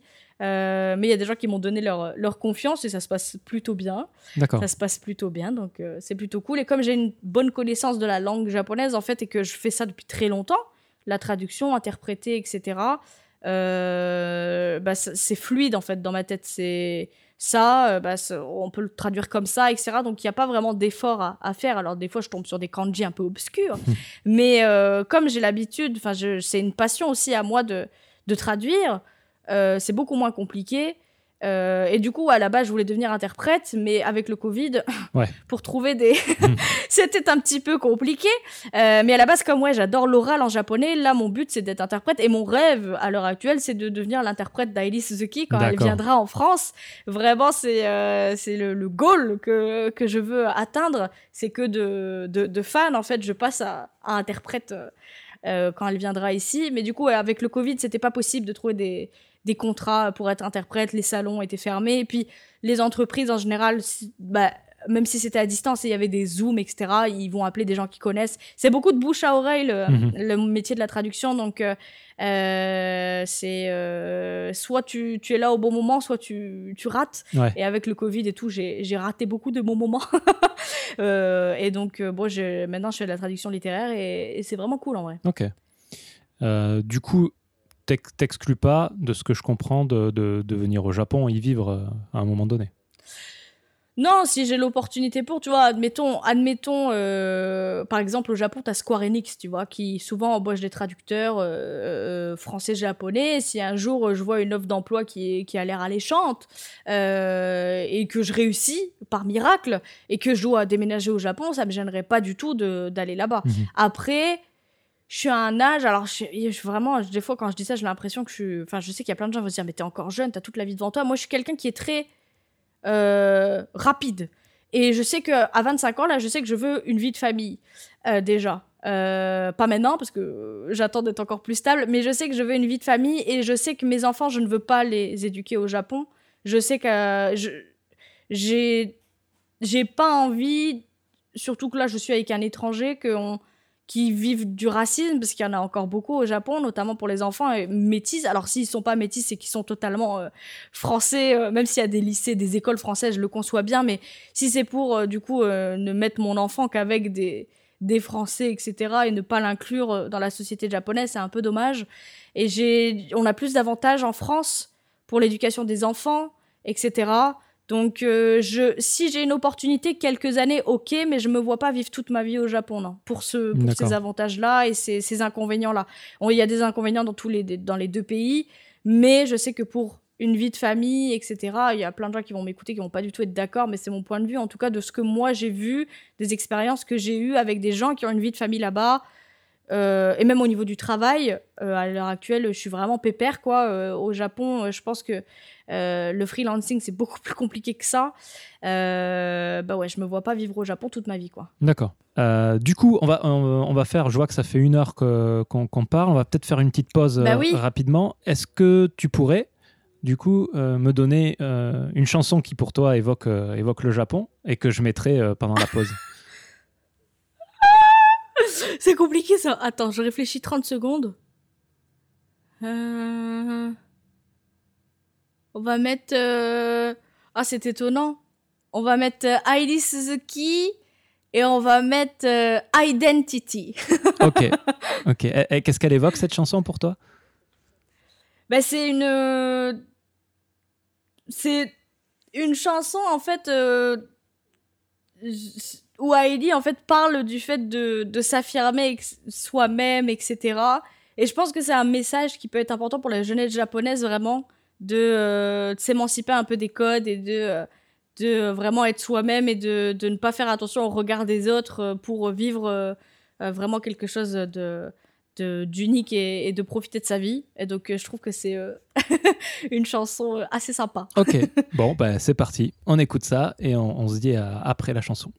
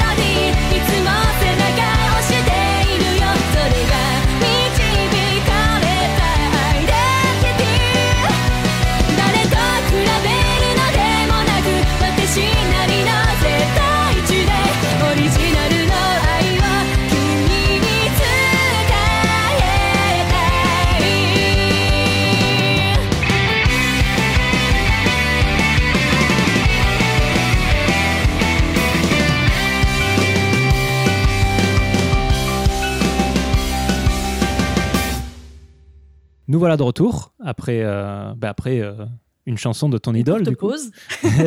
D'a- D'ailleurs, euh, je me suis rendu compte, on parle d'idol. Il me semble pas que dans des mensetsu, je me trompe peut-être, mais dans des mensetsu passés, on ait dit ce que c'était une idole. Donc, est-ce que tu pourrais expliquer ce que c'est une idole pour les Oh, gens qui connaissent Mazette. Une idole japonaise, c'est une, alors principalement une chanteuse, mais qui est multitalent. Donc elle est euh, embauchée par une agence et euh, alors elle peut chanter, elle danse également, elle peut apparaître dans des pièces de théâtre, dans des films, dans des publicités à la télé. Euh, son activité principale, ça reste du coup la sortie de singles et, et la musique, mais à côté, en fait, elle peut être mannequin, etc. Et, et on n'a pas ça en France, en fait. C'est vraiment euh, euh, une, une célébrité, en fait, qui euh, apparaît partout et qui, qui est multitalent, quoi. Je vois, je vois que ça pour, pour, pour qualifier ce que c'est qu'u- qu'une idol, ouais. pas Elle doit, elle doit aussi su- suivre un, code très strict, non? Pas avoir de copains ou de choses comme ça? Ouais, c'est ça. euh, c'est après, euh, moi, tu sais, en tant que fan d'idol, euh, j'aime pas appuyer sur ce propos-là parce que c'est surtout ça que les gens retiennent. Mais en gros, oui, c'est en parallèle avec la société japonaise. Euh, J'ai fait une vidéo dédiée sur ça sur ma chaîne YouTube parce que les idols, c'est un sujet un peu particulier. En tant que fan d'idol, je voulais expliquer le phénomène. Mais en gros, oui, par rapport euh, euh, à l'histoire des idoles au Japon, en fait, c'est des, des filles qui sont censées être admirées qui sont censées être admirées. Du coup, pour ça, elles doivent être absolument parfaites. Euh, donc, euh, exclure euh, tout ce qui est bah, tabac au Japon, qui est mal vu, les comportements un peu excentriques, par exemple, se faire des tatouages, genre de trucs hors de question, piercing, machin. Même si à l'heure actuelle, il y a des idoles qui, qui, qui, vont à contre-courant. Mais l'image de base d'une idole, c'est quelqu'un. que ce soit euh, idole masculine ou féminine, hein, parce qu'il y a les deux, quelqu'un de pur, quelqu'un de parfait, euh, et de lisse, surtout sur tous les points. Voilà. Ce qui est un, un concept qui a du mal à, à être compris par les étrangers, mais il faut vraiment voir ça par rapport au, euh, à, la, à la société japonaise. C'est très très lié à l'avancée de, de, de, de la société japonaise et de, de l'état d'esprit des Japonais. Vraiment, c'est euh, il y a un parallèle qui est très très intéressant entre, entre ces choses-là. C'est pour ça que ça ne peut pas exister en France, en fait. D'accord. Bah, on mettra, on mettra le lien de ta, ta- de ta vidéo YouTube. Moi, moi mon, mon premier contact avec les idols, ça a été clairement un manga. En fait, ça a été, euh, je sais je sais pas comment on le prononce, c'est Is, euh, I, I apostrophe S, où euh, dedans, en fait, c'est une histoire d'amour. hein, Ah, entre un si gars qui euh, où t'as- ça prend ok. 15 tomes pour qu'ils sortent ensemble et la nana en fait devient idole en fait et donc ça montre il peut plus l'approcher ça, ça montre toute, toute la relation que c'est tout le problème que c'est d'être en relation avec une idole enfin c'était voilà c'est Ouais, c'est vrai. c'est- bah, c'est comme je te l'ai dit tout à l'heure, tu vois, par rapport à, à, Ellie, tu vois, euh, même s'il y a des messages un peu subliminaux, je, je peux pas, euh, enfin, je, je, je peux pas avoir son numéro, on peut pas se tchatcher sur Line, il n'y a pas de, il y a pas cette, euh, tu vois, il y a des groupes japonais, par exemple, de Visual Kei, euh, s'il y a un fan français qui vient les voir à chacun de leurs concerts, bon, ils vont échanger euh, plus que euh, des euh, ah merci beaucoup, euh, tu vois, Ouais. ça va être un peu plus proche, euh, tu peux envoyer des messages, etc. Euh, les idoles, c'est pas du tout le cas. Il faut vraiment euh, respecter une certaine distance avec elles. Mais ouais, c'est vraiment une, une présence qui n'est pas censée être atteignable en fait. C'est-à-dire que tu n'es pas censé en tant qu'humain lambda Ouais. euh, pouvoir approcher et même arriver au niveau de, de cette personne. Euh, donc euh, après, ça, encore une fois, ça évolue beaucoup. À l'heure actuelle, il y a beaucoup de groupes d'idoles qui sont très très proches de leurs fans et qui euh, euh, qui vont encore une fois, euh, comme je l'ai dit, à contre-courant. Donc elles sont beaucoup plus rock and roll dans leur manière de faire et, et elles veulent justement s'émanciper de ces codes-là. Et il y a aussi beaucoup plus de de, de, femmes idoles qui deviennent elles-mêmes productrices et qui travaillent elles-mêmes avec d'autres idoles euh, pour justement ben, euh, extirper un peu les, les ces, codes-là euh, euh, de pas avoir de petits copains, de pas pouvoir parler d'amour ou de sujets importants ou de sensibiliser ouais, à, certains sujets de la vie d'une jeune femme qui peuvent pourtant aider pas mal de gens mais dont elles n'ont pas le droit de parler. Donc voilà. ok du coup t'as as mentionné ta, ta chaîne YouTube peut-être qu'on peut en parler euh, rapidement Vite ou, fait. ou pas Ouais. Euh, Si, on ou- peut. ou- non, non, quand je dis ou pas, je veux dire euh, pas, pas forcément rapidement. On peut, on peut s'étendre un peu de- dessus, mais. euh, Ah d'accord. Je pensais on peut en parler ou pas. non, non, non, non, non. du, du- du coup, est-ce que tu peux expliquer le concept Parce qu'il me semble que, as quand même, que tu t'es fait un nom un peu dans le, le YouTube game. hein. Donc, est-ce que tu, tu peux Eh nous- bébé, bébé, c'est vite dit ça. Là aussi c'est compliqué, vraiment. C'est un peu long aussi. Hein. Moi, moi, je suis quelqu'un qui a les mêmes hobbies très très longtemps, donc euh, ça remonte souvent à très loin. En fait, je commence, j'ai commencé à faire des vidéos sur euh, Internet en 2007-2008 sur Dailymotion, euh, et je faisais des tutos. euh, coiffure à Ellie etc. C'était une catastrophe. Et en 2010, en fait, je suis arrivée sur YouTube où je, je publiais du coup des, des vidéos euh, du coup de moi euh, tentant de parler japonais euh, pour les, les fans japonais, discuter avec eux, machin et tout, des vidéos à propos d'Aili, notamment des covers de chansons, parce que ouais, j'adore chanter depuis très longtemps aussi. Et quand je suis partie au, en PVT, je me suis dit, bah tiens, il y a très peu de personnes, voire même pas du tout, qui partent aussi jeunes, seuls, euh, par leurs propres moyens au Japon. Si je faisais une chaîne YouTube, si je faisais des vidéos pour un peu leur montrer mon parcours, pour les motiver, euh, pour leur dire que c'est possible, que t'as pas besoin d'être riche, que t'as pas besoin d'avoir forcément une famille qui te soutient pour euh, partir au Japon. Euh, et j'ai commencé à faire des vidéos où je me préparais, où j'expliquais un peu ce que j'avais envie de faire là-bas, etc. Et j'ai commencé par des vlogs de mon arrivée au Japon. Euh, qui sont catastrophiques et et ensuite euh, du coup bah, au fur et à mesure de mon année au Japon j'ai commencé à faire des vidéos sur bah, comment trouver un baito euh, donc un travail à temps partiel comment faire un CV japonais les chocs culturels éventuels qui me sont arrivés au Japon, etc. J'avais vraiment plein de, vidéos comme ça. J'ai fait aussi des vidéos pour les Japonais. et j'ai fait aussi des vidéos sur la société, notamment japonaise, sur, bah, par exemple, un truc qui m'a surpris quand je suis arrivée au Japon, c'est euh, la- l'alcool, euh, à quel point c'est présent dans, la société japonaise. Et comme moi, je ne bois pas, euh, je parlais de ça un peu et j'expliquais pourquoi, par rapport à, la France, c'était un peu différent, etc. Et quand je suis revenue du, Japon, bah, je me suis dit, vu que j'y suis plus, je peux faire quand même des vidéos sur la société japonaise. Et comme j'ai la chance de parler, de lire le japonais, j'ai accès à des sources, des livres que euh, bah, pas beaucoup de gens peuvent lire. Euh, et donc, ça me permet d'avoir des, des sources de recherche pour des vidéos qui sont assez intéressantes et de pouvoir parler de sujets euh, un peu... bah, qui n'étaient pas vraiment abordés, et, dont certains ne sont pas du tout abordés sur YouTube, comme le sujet des prisons au Japon, le handicap au Japon, ce genre de, de, choses. Et à l'heure actuelle, du coup, je fais beaucoup de vidéos bah, sur l'apprentissage du japonais parce que euh, je veux que les gens sachent que c'est possible de- d'arriver à un bon niveau, euh, d'arriver à un niveau avancé en autodidacte parce que euh, il y en a beaucoup qui pensent qu'il faut absolument aller au Japon, prendre des cours, etc. Sauf que moi, bah, j'avais déjà un niveau intermédiaire avancé avant de partir. Euh, c'est le Japon qui m'a donné euh, euh, pas mal de nouvelles choses comme le langage honorifique dont on a parlé tout à l'heure, mais je parlais déjà avant et c'est pour montrer que c'est possible d'arriver à, ce niveau-là euh, en apprenant soi-même. Et donc je fais des vidéos sur la, la grammaire japonaise de manière très simplifiée parce que moi, s'il y a un truc qui m'avait perturbé dans les bouquins, c'était que c'était tout très technique, très bourratif. Et euh, moi, j'aime bien comprendre les choses simplement. A, ça veut dire B. Ça, c'est comme ça. Et donc, j'essaie de faire des vidéos de, dans ce genre-là. Euh, et euh, ouais, d'aider les gens, en fait, de les accompagner dans leur. Soit dans leur apprentissage du japonais, soit dans leur préparation de voyage au Japon, soit de les encourager un peu à, à tenir une routine, etc., être assez discipliné dans sa vie euh, pour apprendre du japonais, parce qu'il y a plein de gens qui ont euh, un taf, qui se disent tout le temps j'ai pas le temps, je peux pas apprendre. Donc j'ai aussi des petites vidéos où je donne des conseils, comment s'organiser, etc., ce genre de trucs. Donc euh, ouais, c'est c'est une chaîne euh, un peu euh, il y a pas mal de choses. J'avais aussi un podcast sur les actualités japonaises qui s'appelait Toki News que j'ai arrêté en début de cette année parce que c'est une charge de travail énorme où je du coup je traduisais en fait les actualités japonaises toutes les semaines. Euh, et euh, le problème, c'est que c'était devenu, euh, surtout avec cette année, c'était devenu un peu anxiogène pour moi. Et c'est demandé une charge de travail vraiment Ouais. énorme que malheureusement, j'ai plus le temps de, de, de faire. Et en dehors de ça, qu'est-ce que je fais Je fais des lives sur Twitch aussi, euh, où je fais des vidéos où je, je traduis des, en direct des mangas, euh, en toute légalité, hein, euh, et des, des romans, etc., pour aider les gens à apprendre le japonais. Et peut-être que potentiellement l'année prochaine, il y aura un petit bouquin qui va sortir.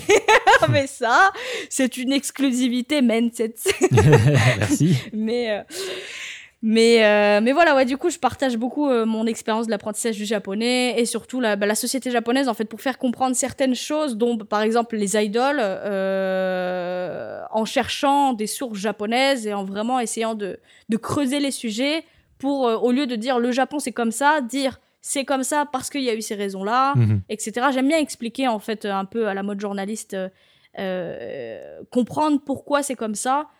Euh, donc partager ma passion du Japon. J'ai l'impression que je parle beaucoup. Je sais que c'est un podcast où du coup l'invité parle, c'est normal. A- J'ai l'impression que je parle beaucoup. il y, a- il y a un double effet qui se coule. euh, c'est pour ça que je fais que les hors-série à distance. C'est que quand, comme il y en a un décalage, je peux. C'est plus difficile pour moi de t'orienter et de te couper.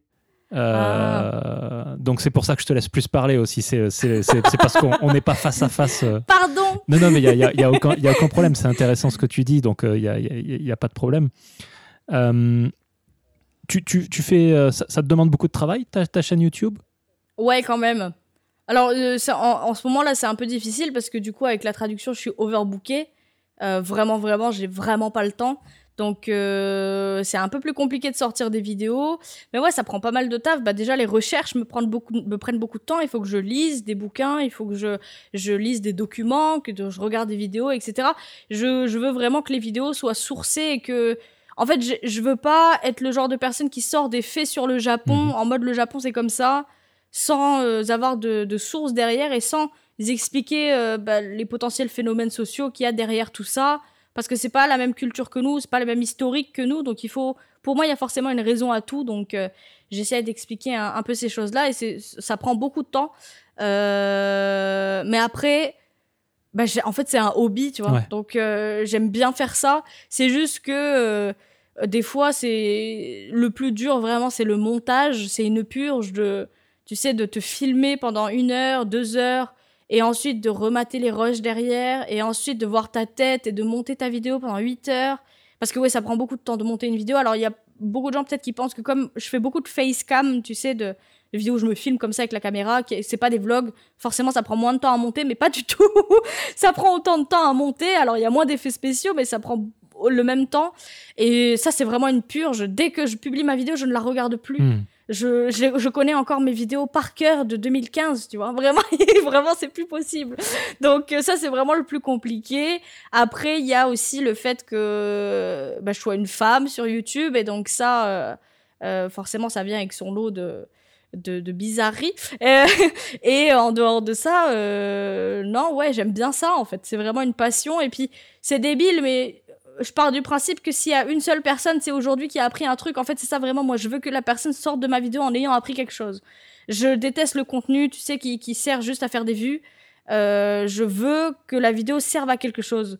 Donc, s'il y a une personne aujourd'hui qui regarde une de mes vidéos et qui se dit, je me suis motivée à apprendre le japonais, ou j'ai compris un truc que j'avais jamais compris, ou ah tiens, ça vient de là, je vais arrêter d'appeler euh, les geishas les prostituées du Japon parce que grâce à la vidéo d'Angelique Tokimeki, j'ai compris que c'était pas ça.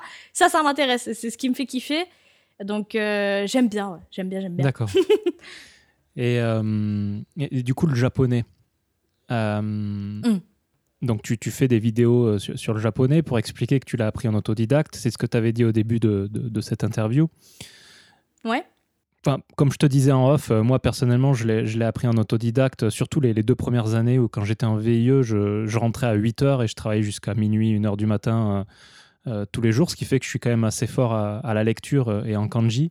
Ouais. Moins à l'oral, forcément, quand tu es dans les livres. Euh, mais je n'ai pas un niveau. Enfin, quand, quand je compare, quand, quand je t'écoute, que je vois le niveau que tu as, mon niveau, il est, il est loin d'être là. Donc, en tant qu'autodidacte, comment tu as fait pour arriver à, à- à un tel niveau, à, à- à une telle fluidité de langage, on va dire, et de, et de prononciation, etc. Alors, euh, c'est assez marrant parce que, genre, il y a plein de gens, tu sais, qui m'encensent en mode, waouh, t'as un niveau incroyable. Mais moi, à l'heure actuelle, je pense pas. Tu sais, je fais encore pas mal d'erreurs de grammaire. Quand je parle à l'oral, tu sais, quand tu peux pas contrôler tout ce que tu dis euh, à l'instant T, je fais pas mal d'erreurs de, de fautes grammaticales. Il y a des fois je- des erreurs d'intonation. J'ai jamais appris le pitch accent. Je trouve euh, Mhm. que c'est pas très très utile euh, si tu vis pas là-bas. Je fais encore pas mal d'erreurs et moi j'ai pour moi mon niveau de japonais il sera jamais assez bien. Là j'étudie encore beaucoup beaucoup, j'ai tellement de trucs à apprendre mais c'est passionnant parce que c'est ma passion de base. euh, je, je, rebondis juste sur le fait que du coup tu sois pas doué à l'oral par rapport euh, au fait que tu aies beaucoup lu. La lecture, ça aide énormément pour l'oral, on dirait pas, mais c'est lié en fait. Les, les, les, deux sont liés. Alors je vais pas te sortir les études qui. non, non, non, mais j'en suis convaincu parce que euh, l'anglais l'espagnol, tu vois. Mm. C'est en lisant que j'ai amélioré mon expression orale et, et, ma fluidité orale. Mais alors, ça doit être mon cerveau, il doit être câblé d'une certaine façon. Comment tu fais? Tu sais pas, mais ça fonctionne. Mais, le, japonais, ça marche pas. J'ai beau, j'ai beau lire ah des, des, articles d'unité, des romans, des machins, mais une fois à l'oral, je reviens à, mon, à vraiment à la, conversation de, de, quotidienne comme un petit enfant, tu vois. Ouais. Ouais, c'est marrant. Ben, moi, je, en fait, vraiment, je, suis persuadée que, que, la lecture peut aider. Et, bah, techniquement, jusqu'à la fac et jusqu'à ce que je rencontre des étudiants japonais, j'avais eu jamais eu aucun contact avec un japonais de ma vie. Vraiment. Euh, donc, euh, j'avais jamais parlé japonais. Euh, c'est vraiment qu'à partir de la fac, donc ça faisait déjà quand même petite dizaine d'années que j'étais intéressée au Japon, etc. Et c'est à force de lire que j'ai appris les mots, euh, que j'ai euh, appris la grammaire, que j'ai commencé à construire les phrases. Parce qu'en fait, tu fonctionnes par mimétisme. Comme tu vas lire quelque chose, ça va te rester ancré. Tu vas dire, tiens, ben, ça c'est écrit ça comme ça donc forcément moi je dois le dire pareil. Et des fois bon je lisais à haute voix mais c'était pas forcément le cas tout le temps. Et il y a aussi ce qui m'a aidé bah, globalement ce qui m'a aidé moi je pense que le point clé pour vraiment t'améliorer dans toutes les langues c'est l'immersion. C'est-à-dire que tu dois au bout d'un moment te mettre dans un environnement japonais. Ce que la plupart des gens ne comprennent pas c'est que t'es pas forcément obligé d'être au Japon pour faire ça en fait. Forcément ça t'aide. Sauf que quand t'es au Japon justement en tant qu'étranger ben t'es tellement claqué parce que du matin au soir tu dois parler dans une langue que tu ne maîtrises pas, qui n'est pas ta langue natale, tu dois réfléchir à toutes ces nouvelles informations que tu n'as plus forcément envie, ton cerveau, au bout d'un moment, c'est bon, il en peut plus, il a plus d'informations à emmagasiner. Alors que quand tu es encore en France, ben, tu peux te, te mettre dans un mode japonais, c'est-à-dire regarder ou lire les actualités, euh, regarder des interviews, des animés en japonais, genre de choses, des vidéos de youtubeurs avec des sous-titres, des séries, euh, lire en japonais, mettre ton téléphone, ton PC en japonais, et tu peux switcher ça quand tu veux. C'est-à-dire que si t'en as marre, que tu comprends rien à ce que tu fais, ben tu peux arrêter, tu vois. Au Japon, c'est pas possible, tu peux pas débrancher. Moi, c'est un truc que j'avais vécu au Japon, c'est que j'étais décédée. Je, je, alors j'étudiais encore tous les soirs un petit peu comme toi, tu vois, euh, euh, à peu près une à deux heures, mais j'arrivais plus à faire mes huit heures, mes jours de repos, euh, c'était terminé. J'avais pas envie de faire huit heures de japonais parce que tu l'as déjà dans la vie quotidienne, donc au bout d'un moment tu satures quoi. Et donc ouais, c'est vraiment l'immersion il faut, euh, il faut lire en japonais. dès qu'on maîtrise les hiragana et katakana, il faut pas avoir peur de, de commencer. Alors, il faut adapter à son niveau. Il faut pas non plus lire un truc euh, pour les avancer euh, à un niveau débutant. Mais il y a tellement de ressources disponibles à l'heure actuelle que c'est impossible de pas trouver quelque chose qui convient pas. Il y a des podcasts, as des applications, t'as des, as des bouquins qui sont faits pour les apprenants du japonais, etc. Mais je pense ouais, vraiment que c'est l'immersion qui m'a aidé et surtout de ne pas me baser que sur des trucs pour les apprenants du japonais. Ça, c'est une erreur aussi que beaucoup font, c'est qu'ils basent euh, bah, justement cette immersion sur des podcasts pour les apprenants, des bouquins pour les apprenants, et jamais des bouquins ou des podcasts pour les japonais. Et moi, euh, bah, les vidéos que je regardais, c'était pas des vidéos à destination des étrangers, c'était à destination des japonais. Euh, les livres, c'était pareil, c'était pas forcément des livres d'apprentissage du japonais, c'était des livres pour les japonais, des romans et tout. Euh, et en fait, ça m'a aidé à apprendre ce japonais naturel, plus naturel que dans un bouquin qui est fait pour les apprenants.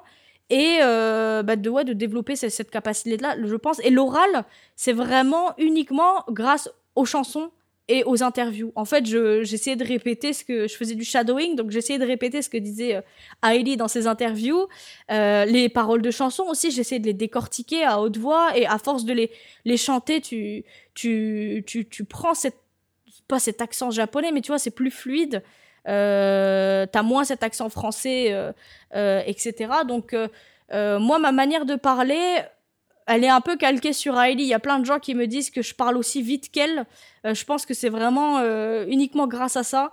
Et il y a pas mal de personnes que je connais qui ont appris le, japonais pour, euh, je sais pas, un acteur ou quoi, qui ont regardé beaucoup de, du même animé ou de, de, la, de, la, même personne, qui ont du coup une, une fluidité aussi à l'oral. Mhm. Il faut vraiment essayer de se mettre dans un environnement. Tu, tu, me fais penser, là, je, je, pensais pendant. On parlait de lecture. Un truc qui est mhm. particulier avec le japonais, c'est que bah, un roman, le, le style littéraire, c'est encore une autre forme euh, de japonais. Par exemple, la forme DAU, Ouais, ouais, t'as pas ça à l'oral. Donc, si tu Mhm. t'habitues à lire, tu- ça, se, ça se met plus difficilement, euh, ça se transpose plus difficilement euh, à l'oral, vu que c'est pas. Oui, c'est. bah, en fait, c'est.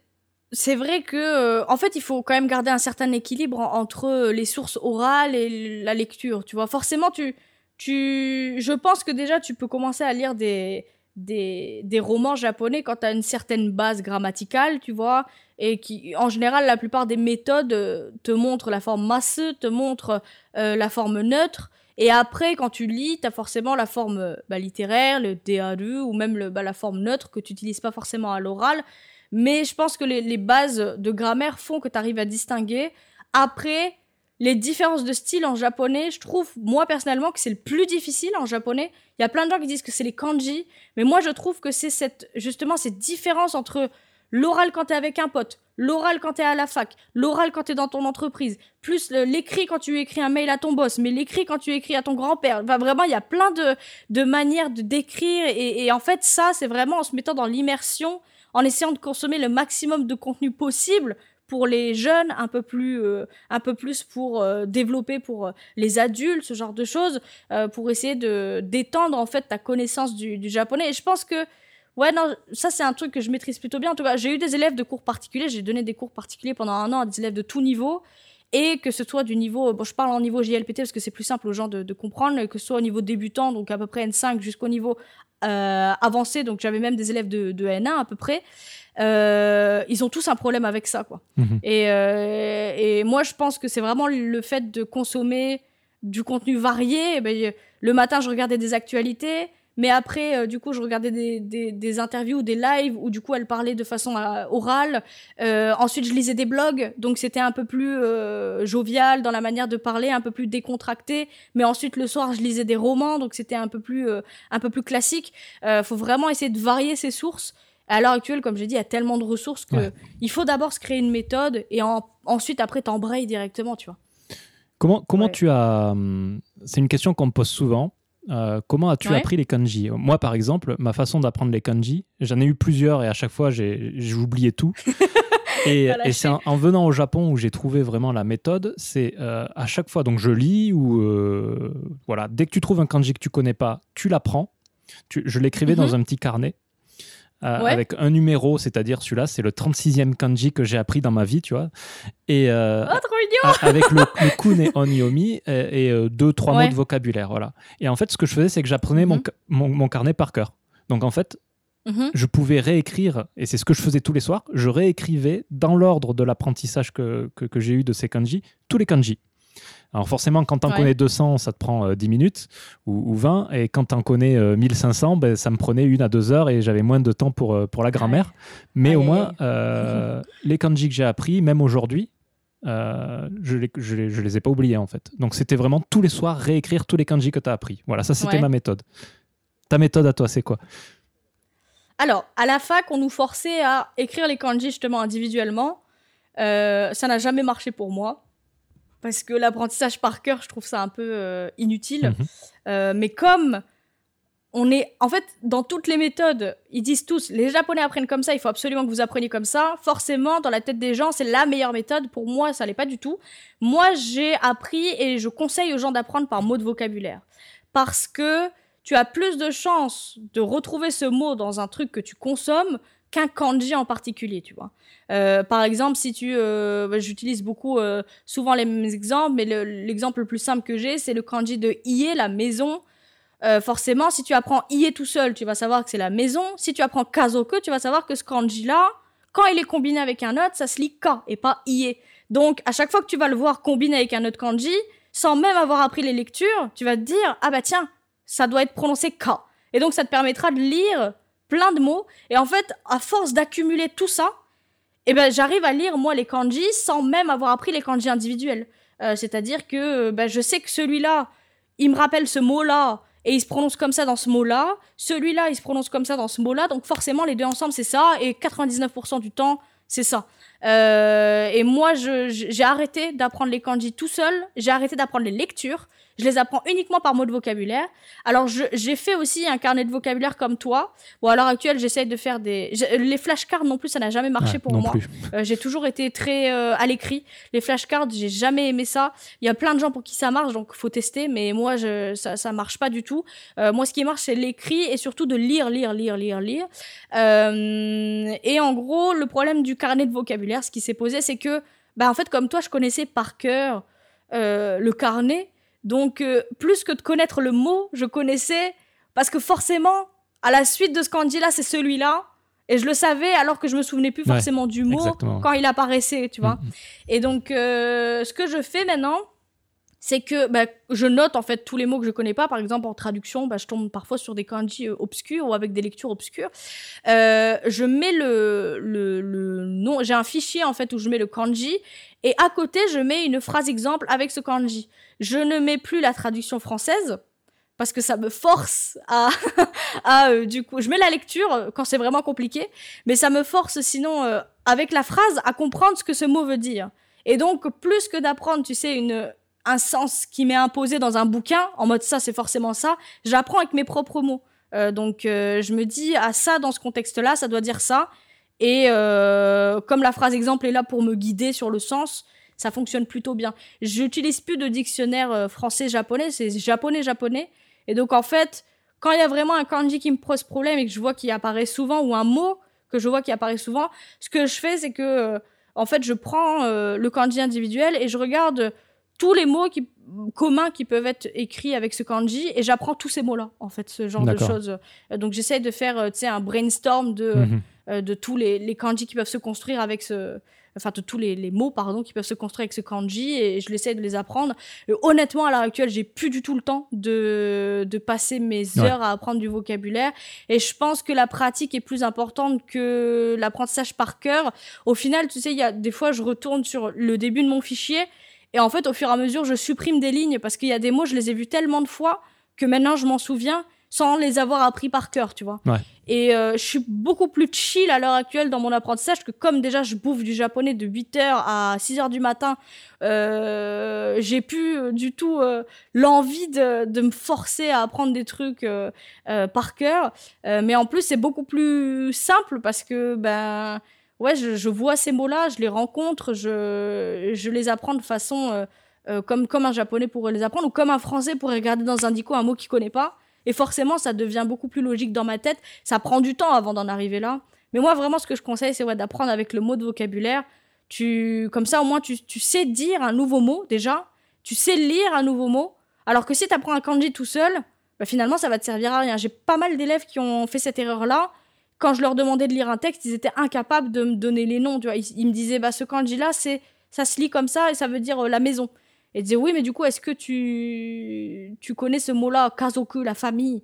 Et il disait euh, ah mince, ben en fait, euh, le kanji, ben, je savais plus en fait sa lecture, donc ça m'a un peu perturbé, etc. Donc il y a, tu vois, il y a moins d'avantages, je mhm. pense, à, à, apprendre tout seul que qu'avec un mot de vocabulaire. Pour, le coup, moi, comme j'apprenais le, le kun onyomi et que la, la, règle qui est trouée d'exception, mais qui reste quand même une règle, c'est ça, en, en, général, le kunyomi, non, c'est le onyomi, euh, c'est euh, la lecture euh, composée, quoi. C'est-à-dire que quand le kanji n'est pas tout seul, tu, la onyomi marche dans, dans pas mal de cas. alors, il y a des mm. kanji qui ont 50 onyomi, donc là, c'est un peu plus compliqué. Ouais. Mais, mais, par contre, le, le, fait d'apprendre le kanji seul, ça me permettait quand je le trouvais dans d'autres mots, euh, comme je connaissais le sens du kanji seul, je pouvais deviner le sens euh, mhm. alors que je connaissais pas le mot. Oui, ça, ça. Euh, alors, il y a des méthodes comme ça, tu sais, pour apprendre les kanji avec juste le sens imagé, tu vois. Mhm. Mais le problème, c'est que, enfin, moi, dans tous les élèves que j'ai eus, et même mon cas personnel, c'est que tu ne. En fait, tu ne sais pas lire, tu vois. Tu sais juste dire. Moi, j'avais plein d'élèves qui étaient là en mode ça, ça veut dire la voiture. Oui, mais est-ce que tu tu sais comment on le lit en fait. Ben non. Et du coup, tu ne peux pas le dire non plus. Donc en fait, au final, tu apprends des trucs, tu, tu stockes des trucs dans ton cerveau que tu n'utilises pas, euh, ni pour lire, ni pour euh, parler. Alors que la plupart de, bah, des gens, ils ont comme objectif de parler japonais ou de pouvoir au moins consommer du japonais. Et donc pour consommer du japonais, en tout cas, je pense que la méthode du vocabulaire ou même de euh, que, que ce soit à travers les flashcards, le carnet de vocab, peu importe, c'est pour moi la le- la meilleure méthode. Par exemple, toi, le fait que tu mettais du coup des mots de vocabulaire, bah, c'est beaucoup plus euh, poussé que juste apprendre le kanji tout Ouais. seul. Tu vois, il faut au moins inclure du vocabulaire dedans. Après, il y a des gens, tu sais, qui sont fans de kanji, donc forcément, je vais pas leur dire euh, euh, non, t'apprends pas tout seul ton kanji, tu vois. mais, mais si jamais il y a des gens qui ont des difficultés avec l'apprentissage des kanji tout seul, eh ben, il faut arrêter de le faire et puis il faut apprendre avec des mots de vocabulaire et ça va beaucoup mieux. Et euh, ouais, moi j'en suis la preuve. Et puis aussi, j'ai pas mal de de- de- d'élèves euh, à qui j'ai j'ai imposé d'arrêter d'apprendre les kanji parce qu'ils se flagellaient eux-mêmes en fait. Et comme tu le disais, en fait, au bout d'un moment, ils avaient tellement de kanji Mm. à apprendre que ça leur prenait. Déjà, ils écrivaient alors que bah, si tu vis pas au Japon et encore, honnêtement, l'écriture, bon, si ça peut t'aider à mémoriser, d'accord. Mais si c'est vraiment histoire d'écrire les kanji, au bout d'un moment, tu sais comment ça s'écrit. Tu vois, moi, instinctivement, un kanji que je le connais pas, je connais l'ordre des traits, je sais Ouais. comment ça s'écrit. Euh, pour moi, l'écriture, quand tu veux juste consommer du japonais, euh, c'est pas nécessaire. Mais du coup, il perdait du temps à écrire ce kanji, à essayer de se rappeler de l'écriture, à essayer de se rappeler des. Oh, c'est trop long. Mhm. il faut être efficace, il faut être efficace. Et, et- et du coup, je voulais savoir. euh, Mhm. moi, ça m'est encore arrivé hier soir. Euh, On m'a conseillé un, un animé qui s'appelle de, de Classroom of Elite. Donc, je, je connais pas le nom, euh, Ouais. le nom japonais. Ah oui, oui, je vois de. Je vois, je vois J'ai pas ouais. le nom en japonais alors que je le regarde en japonais. c'est bizarre. Euh, shijo shugi no e. Alors, il est tellement Ouais, long, c'est pour long, ça. je comprends. C'est pour ça. Et, et- et alors, ce qui est rigolo, c'est que je regarde, je comprends, mais je comprends pas. Je, je sais pas comment t'expliquer. C'est-à-dire que tu, tu comprends tout ce qui se passe.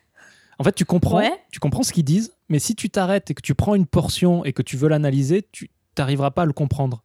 Je sais pas, je sais pas comment t'expliquer. Ah ouais? Ça me fait souvent ça, même tous les jours au boulot, etc. C'est-à-dire que euh, et, et ça me pose pas problème parce que Ah, tu comprends dans la globalité, mais. mais, ouais, c'est peut-être les ça en fait. détails, c'est compliqué, c'est ça? peut-être que bah, moi je pense que c'est sûrement parce que j'ai mal fait hein. comme je suis autodidacte j'ai peut-être mal fait Euh, mais je comprends en fait le sens je comprends ce qu'on me dit mais si après je devais expliquer euh, la grammaire en détail je pourrais pas le faire en fait c'est peut-être ça le truc et c'est tr- Ah ouais. très perturbant parce qu'en anglais et en espagnol mais c'est sûrement parce que c'est des langues qui se rapprochent du français euh, ça m'a pas fait ça Mhm.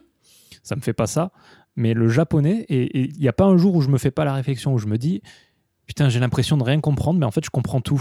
Et c'est très bizarre comme sensation. Et je voulais savoir si tu avais, si avais ce genre de sensation aussi. Ben, en fait, euh, ça, ça, ça, ça m'est jamais arrivé, sauf pour, tu sais, les, les vidéos euh, un peu euh, compliquées, genre la, la politique, tu sais, les, les actualités où il y a des discours de politique et tout. Je comprends globalement ce qu'il veut dire, mais les mots en détail, euh, j'ai pas du tout le jargon pour. Mhm. Euh, mais c'est assez rigolo, j'avais, j'avais jamais entendu quelqu'un dire ça, mais maintenant que tu le dis, c'est vrai qu'il y a pas mal de gens, je pense que chacun euh, essaie de trouver des mots pour expliquer ce phénomène, mais tout le monde l'explique différemment, mais c'est vrai que ça ressemble à certaines expériences que j'ai déjà entendues, ou même d'élèves, tu vois, que, que j'ai eues. Euh, moi, je sais que, ouais, je sais pas, moi, je, moi, je sais que c'est super fluide, genre, euh, bah, je, je vois que c'est, enfin, il y a pas mal d'élèves, euh, je vais prendre un exemple de débutant, tu vois, le, le, qui ont du mal quand ils voient un verbe conjugué ou même quand ils entendent un verbe de se dire ah là c'est la forme en T qui en plus on rajoute la forme potentielle machin et tout tu vois. Et moi je sais pas pourquoi ça ça clique directement. Je me dis ah bah oui c'est c'est comme ça c'est divisé comme ça après c'est peut-être parce que aussi je l'ai enseigné donc forcément euh, ben maintenant je tu me sors une phrase japonaise je sais alors je sais pas te sortir euh, les ça c'est euh, l'adjectif épithète rien du tout je te dis ça ça veut dire ça ça ça veut dire ça. Mais euh, je, je sais décortiquer la phrase euh, et j'ai pas vraiment de problème mis à part quand je connais vraiment aucun euh, pas de mot de vocabulaire. Mais avec l'intonation et le contexte je sais comprendre je pense que peut-être toi aussi mais avec l'intonation des fois des japonais t'arrives à comprendre le contexte du du euh, de ce qui est en train de se passer. Mais non j'ai jamais eu ce j'ai jamais eu ce, ce phénomène là c'est assez rigolo c'est pas gênant, hein. c'est pas du tout gênant pour la compréhension, mais par contre, oui, mais ultra justement, euh, je, je me doute. Ouais, je me doute, mais du coup, dans, dans tous les cas, je pars du principe que si euh, tu comprends le contexte global, c'est déjà important. Ça aussi, c'est un problème pour beaucoup d'apprenants. Ils, ils se disent qu'il faut absolument tout décortiquer. Et moi, quand je le- aux débutants notamment, et même aux intermédiaires, quand ils commencent à lire des mangas et des romans, si tu te mets à décortiquer tous les mots, c'est terminé, tu vois. Il vaut mieux lire une page et te dire globalement, il s'est passé ça. Et peut-être même noter en japonais ce qui s'est passé. Par exemple, moi, je sais qu'au tout début, le premier livre que j'ai voulu lire en japonais, c'est Harry Potter. Alors, euh, la première page, j'ai déjà, je crois, j'avais déjà 25 mots que je ne connaissais pas. C'était une purge. Et je me suis dit, il me reste 200 pages. Comment ça va se passer?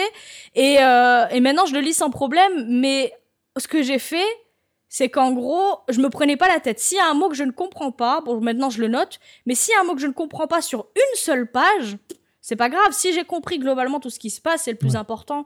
Donc ça aussi, c'est un truc important, c'est que t'as pas besoin de te, tu vois, te forcer à tout décortiquer. En plus, tu perds le plaisir de tout ce Mm. que tu fais, tu vois, si tu fais Non, ça. clairement. Genre les jeux vidéo, moi c'est ce qui m'arrive notamment avec les jeux vidéo, parce que forcément dans les jeux notamment fantasy, tu vois, t'as beaucoup de jargon et de kanji. Euh, des fois ils adorent mettre des kanji super obscurs pour les noms d'attaque et tout. Et, et moi je me suis rendu compte parce que je fais des lives euh, sur Twitch euh, de let's play en japonais, que le simple fait de devoir décortiquer pour les autres chaque dialogue, ça me déglinguait mon expérience de jeu. Je... Alors que si je, je comprends globalement, et c'est pas grave, allez hop, je passe, je profite du jeu, mais si je m'amuse à tout décortiquer, euh, vraiment, je perds euh, ce plaisir-là. Et il y a pas mal de gens qui, qui lisent des mangas ou quoi, qui perdent ce plaisir parce qu'ils se forcent à tout décortiquer. Donc, euh, tant que tu comprends globalement. Mais ouais, je, je crois savoir ce que tu veux dire, mais je sais pas non plus trop euh, comment le- l'expliquer. Je pense que c'est peut-être parce que du coup, t'as pas été dans, tu sais, de, dans la structure grammaticale, machin. Tu t'es pas euh, un jour dit, euh, il faut que je maîtrise absolument euh, cette forme-là, comment elle est construite. Donc, c'est un peu moins fluide dans ta tête. Mais si tu comprends euh, Mais- la globalité, c'est déjà une bonne chose. En- encore une fois, c'est qu'à l'oral. C'est-à-dire que, bah, par exemple, moi, Ouais. le, le premier jeu vidéo que j'ai fait en japonais, c'était Ace Attorney avec Professeur Ah. Layton. Tu sais, C'était l'épisode avec le Professeur Incroyable, Layton. ouais, ouais. Et, euh, et ça s'est plutôt bien passé. Et, euh, et Ouais. bon, Ace Attorney, il vaut mieux bien comprendre dans le détail parce que sinon. euh, Oui, oui, euh, c'est très, c'est un jeu très compliqué, ouais. Mais j'ai pas trouvé si compliqué finalement, mis à part quelques termes de... autour de- du procès, etc. Ça reste quand même du... Bah, quand des tu- dialogues, quoi. Bah, les derniers, enfin le dernier qui vient de sortir là, il est extrêmement Ah, bah oui, compliqué mais- parce que du Bah, coup bah oui, les Daigeki- Daigeki Mais les- les- Saiban, ils sont, ouais. euh, ça se passe dans le vieux Japon, enfin le vieux Londres. Ouais, ouais, donc euh, c'est très très compliqué.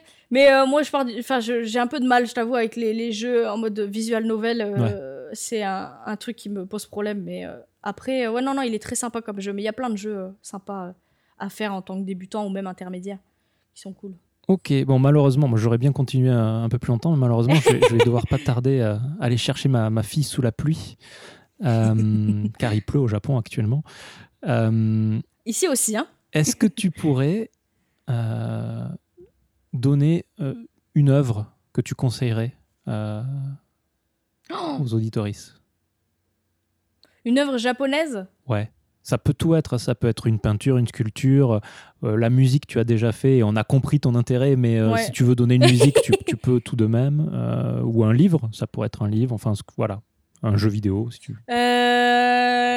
Ça serait un livre, ça serait le livre qui m'a motivé à, à, à vraiment faire de la traduction, à me dire que, que moi aussi je voulais raconter vraiment des histoires. C'est Ima Aini Yukimasu de Takuji Ichikawa, qui est euh, traduit en français euh, sous le nom euh, Je reviendrai avec la pluie. Mhm. Euh, et c'est moi, j'adore les romans, j'adore lire, mais j'avais jamais été émue par une œuvre japonaise, que la, la littérature japonaise est quand même assez spéciale et assez poétique, et des fois c'est un peu subtil.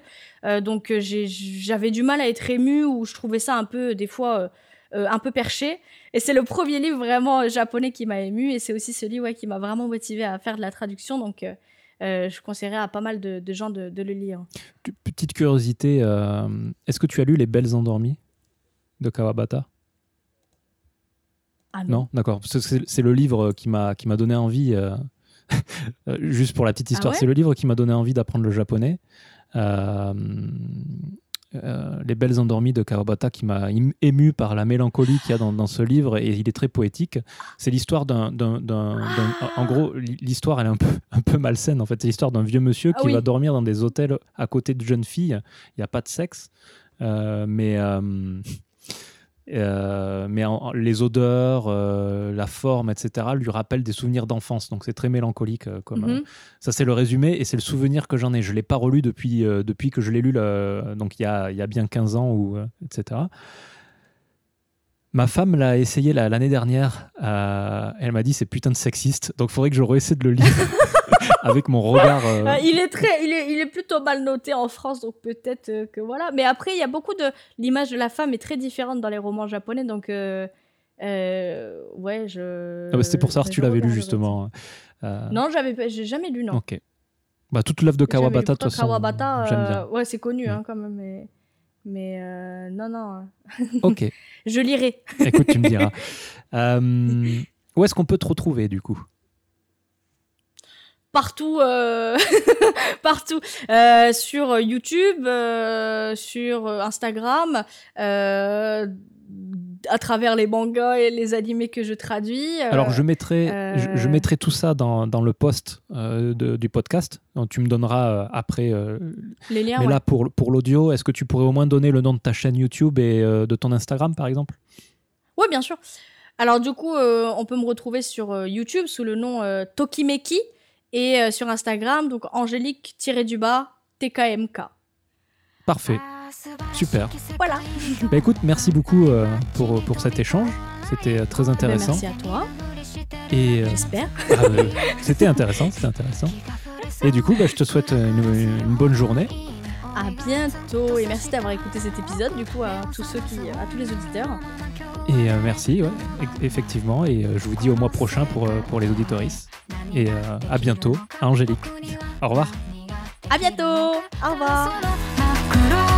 から涙こぼれ落ちないように。未来に何度でもずっと食らいつくこの間違いだらけの世界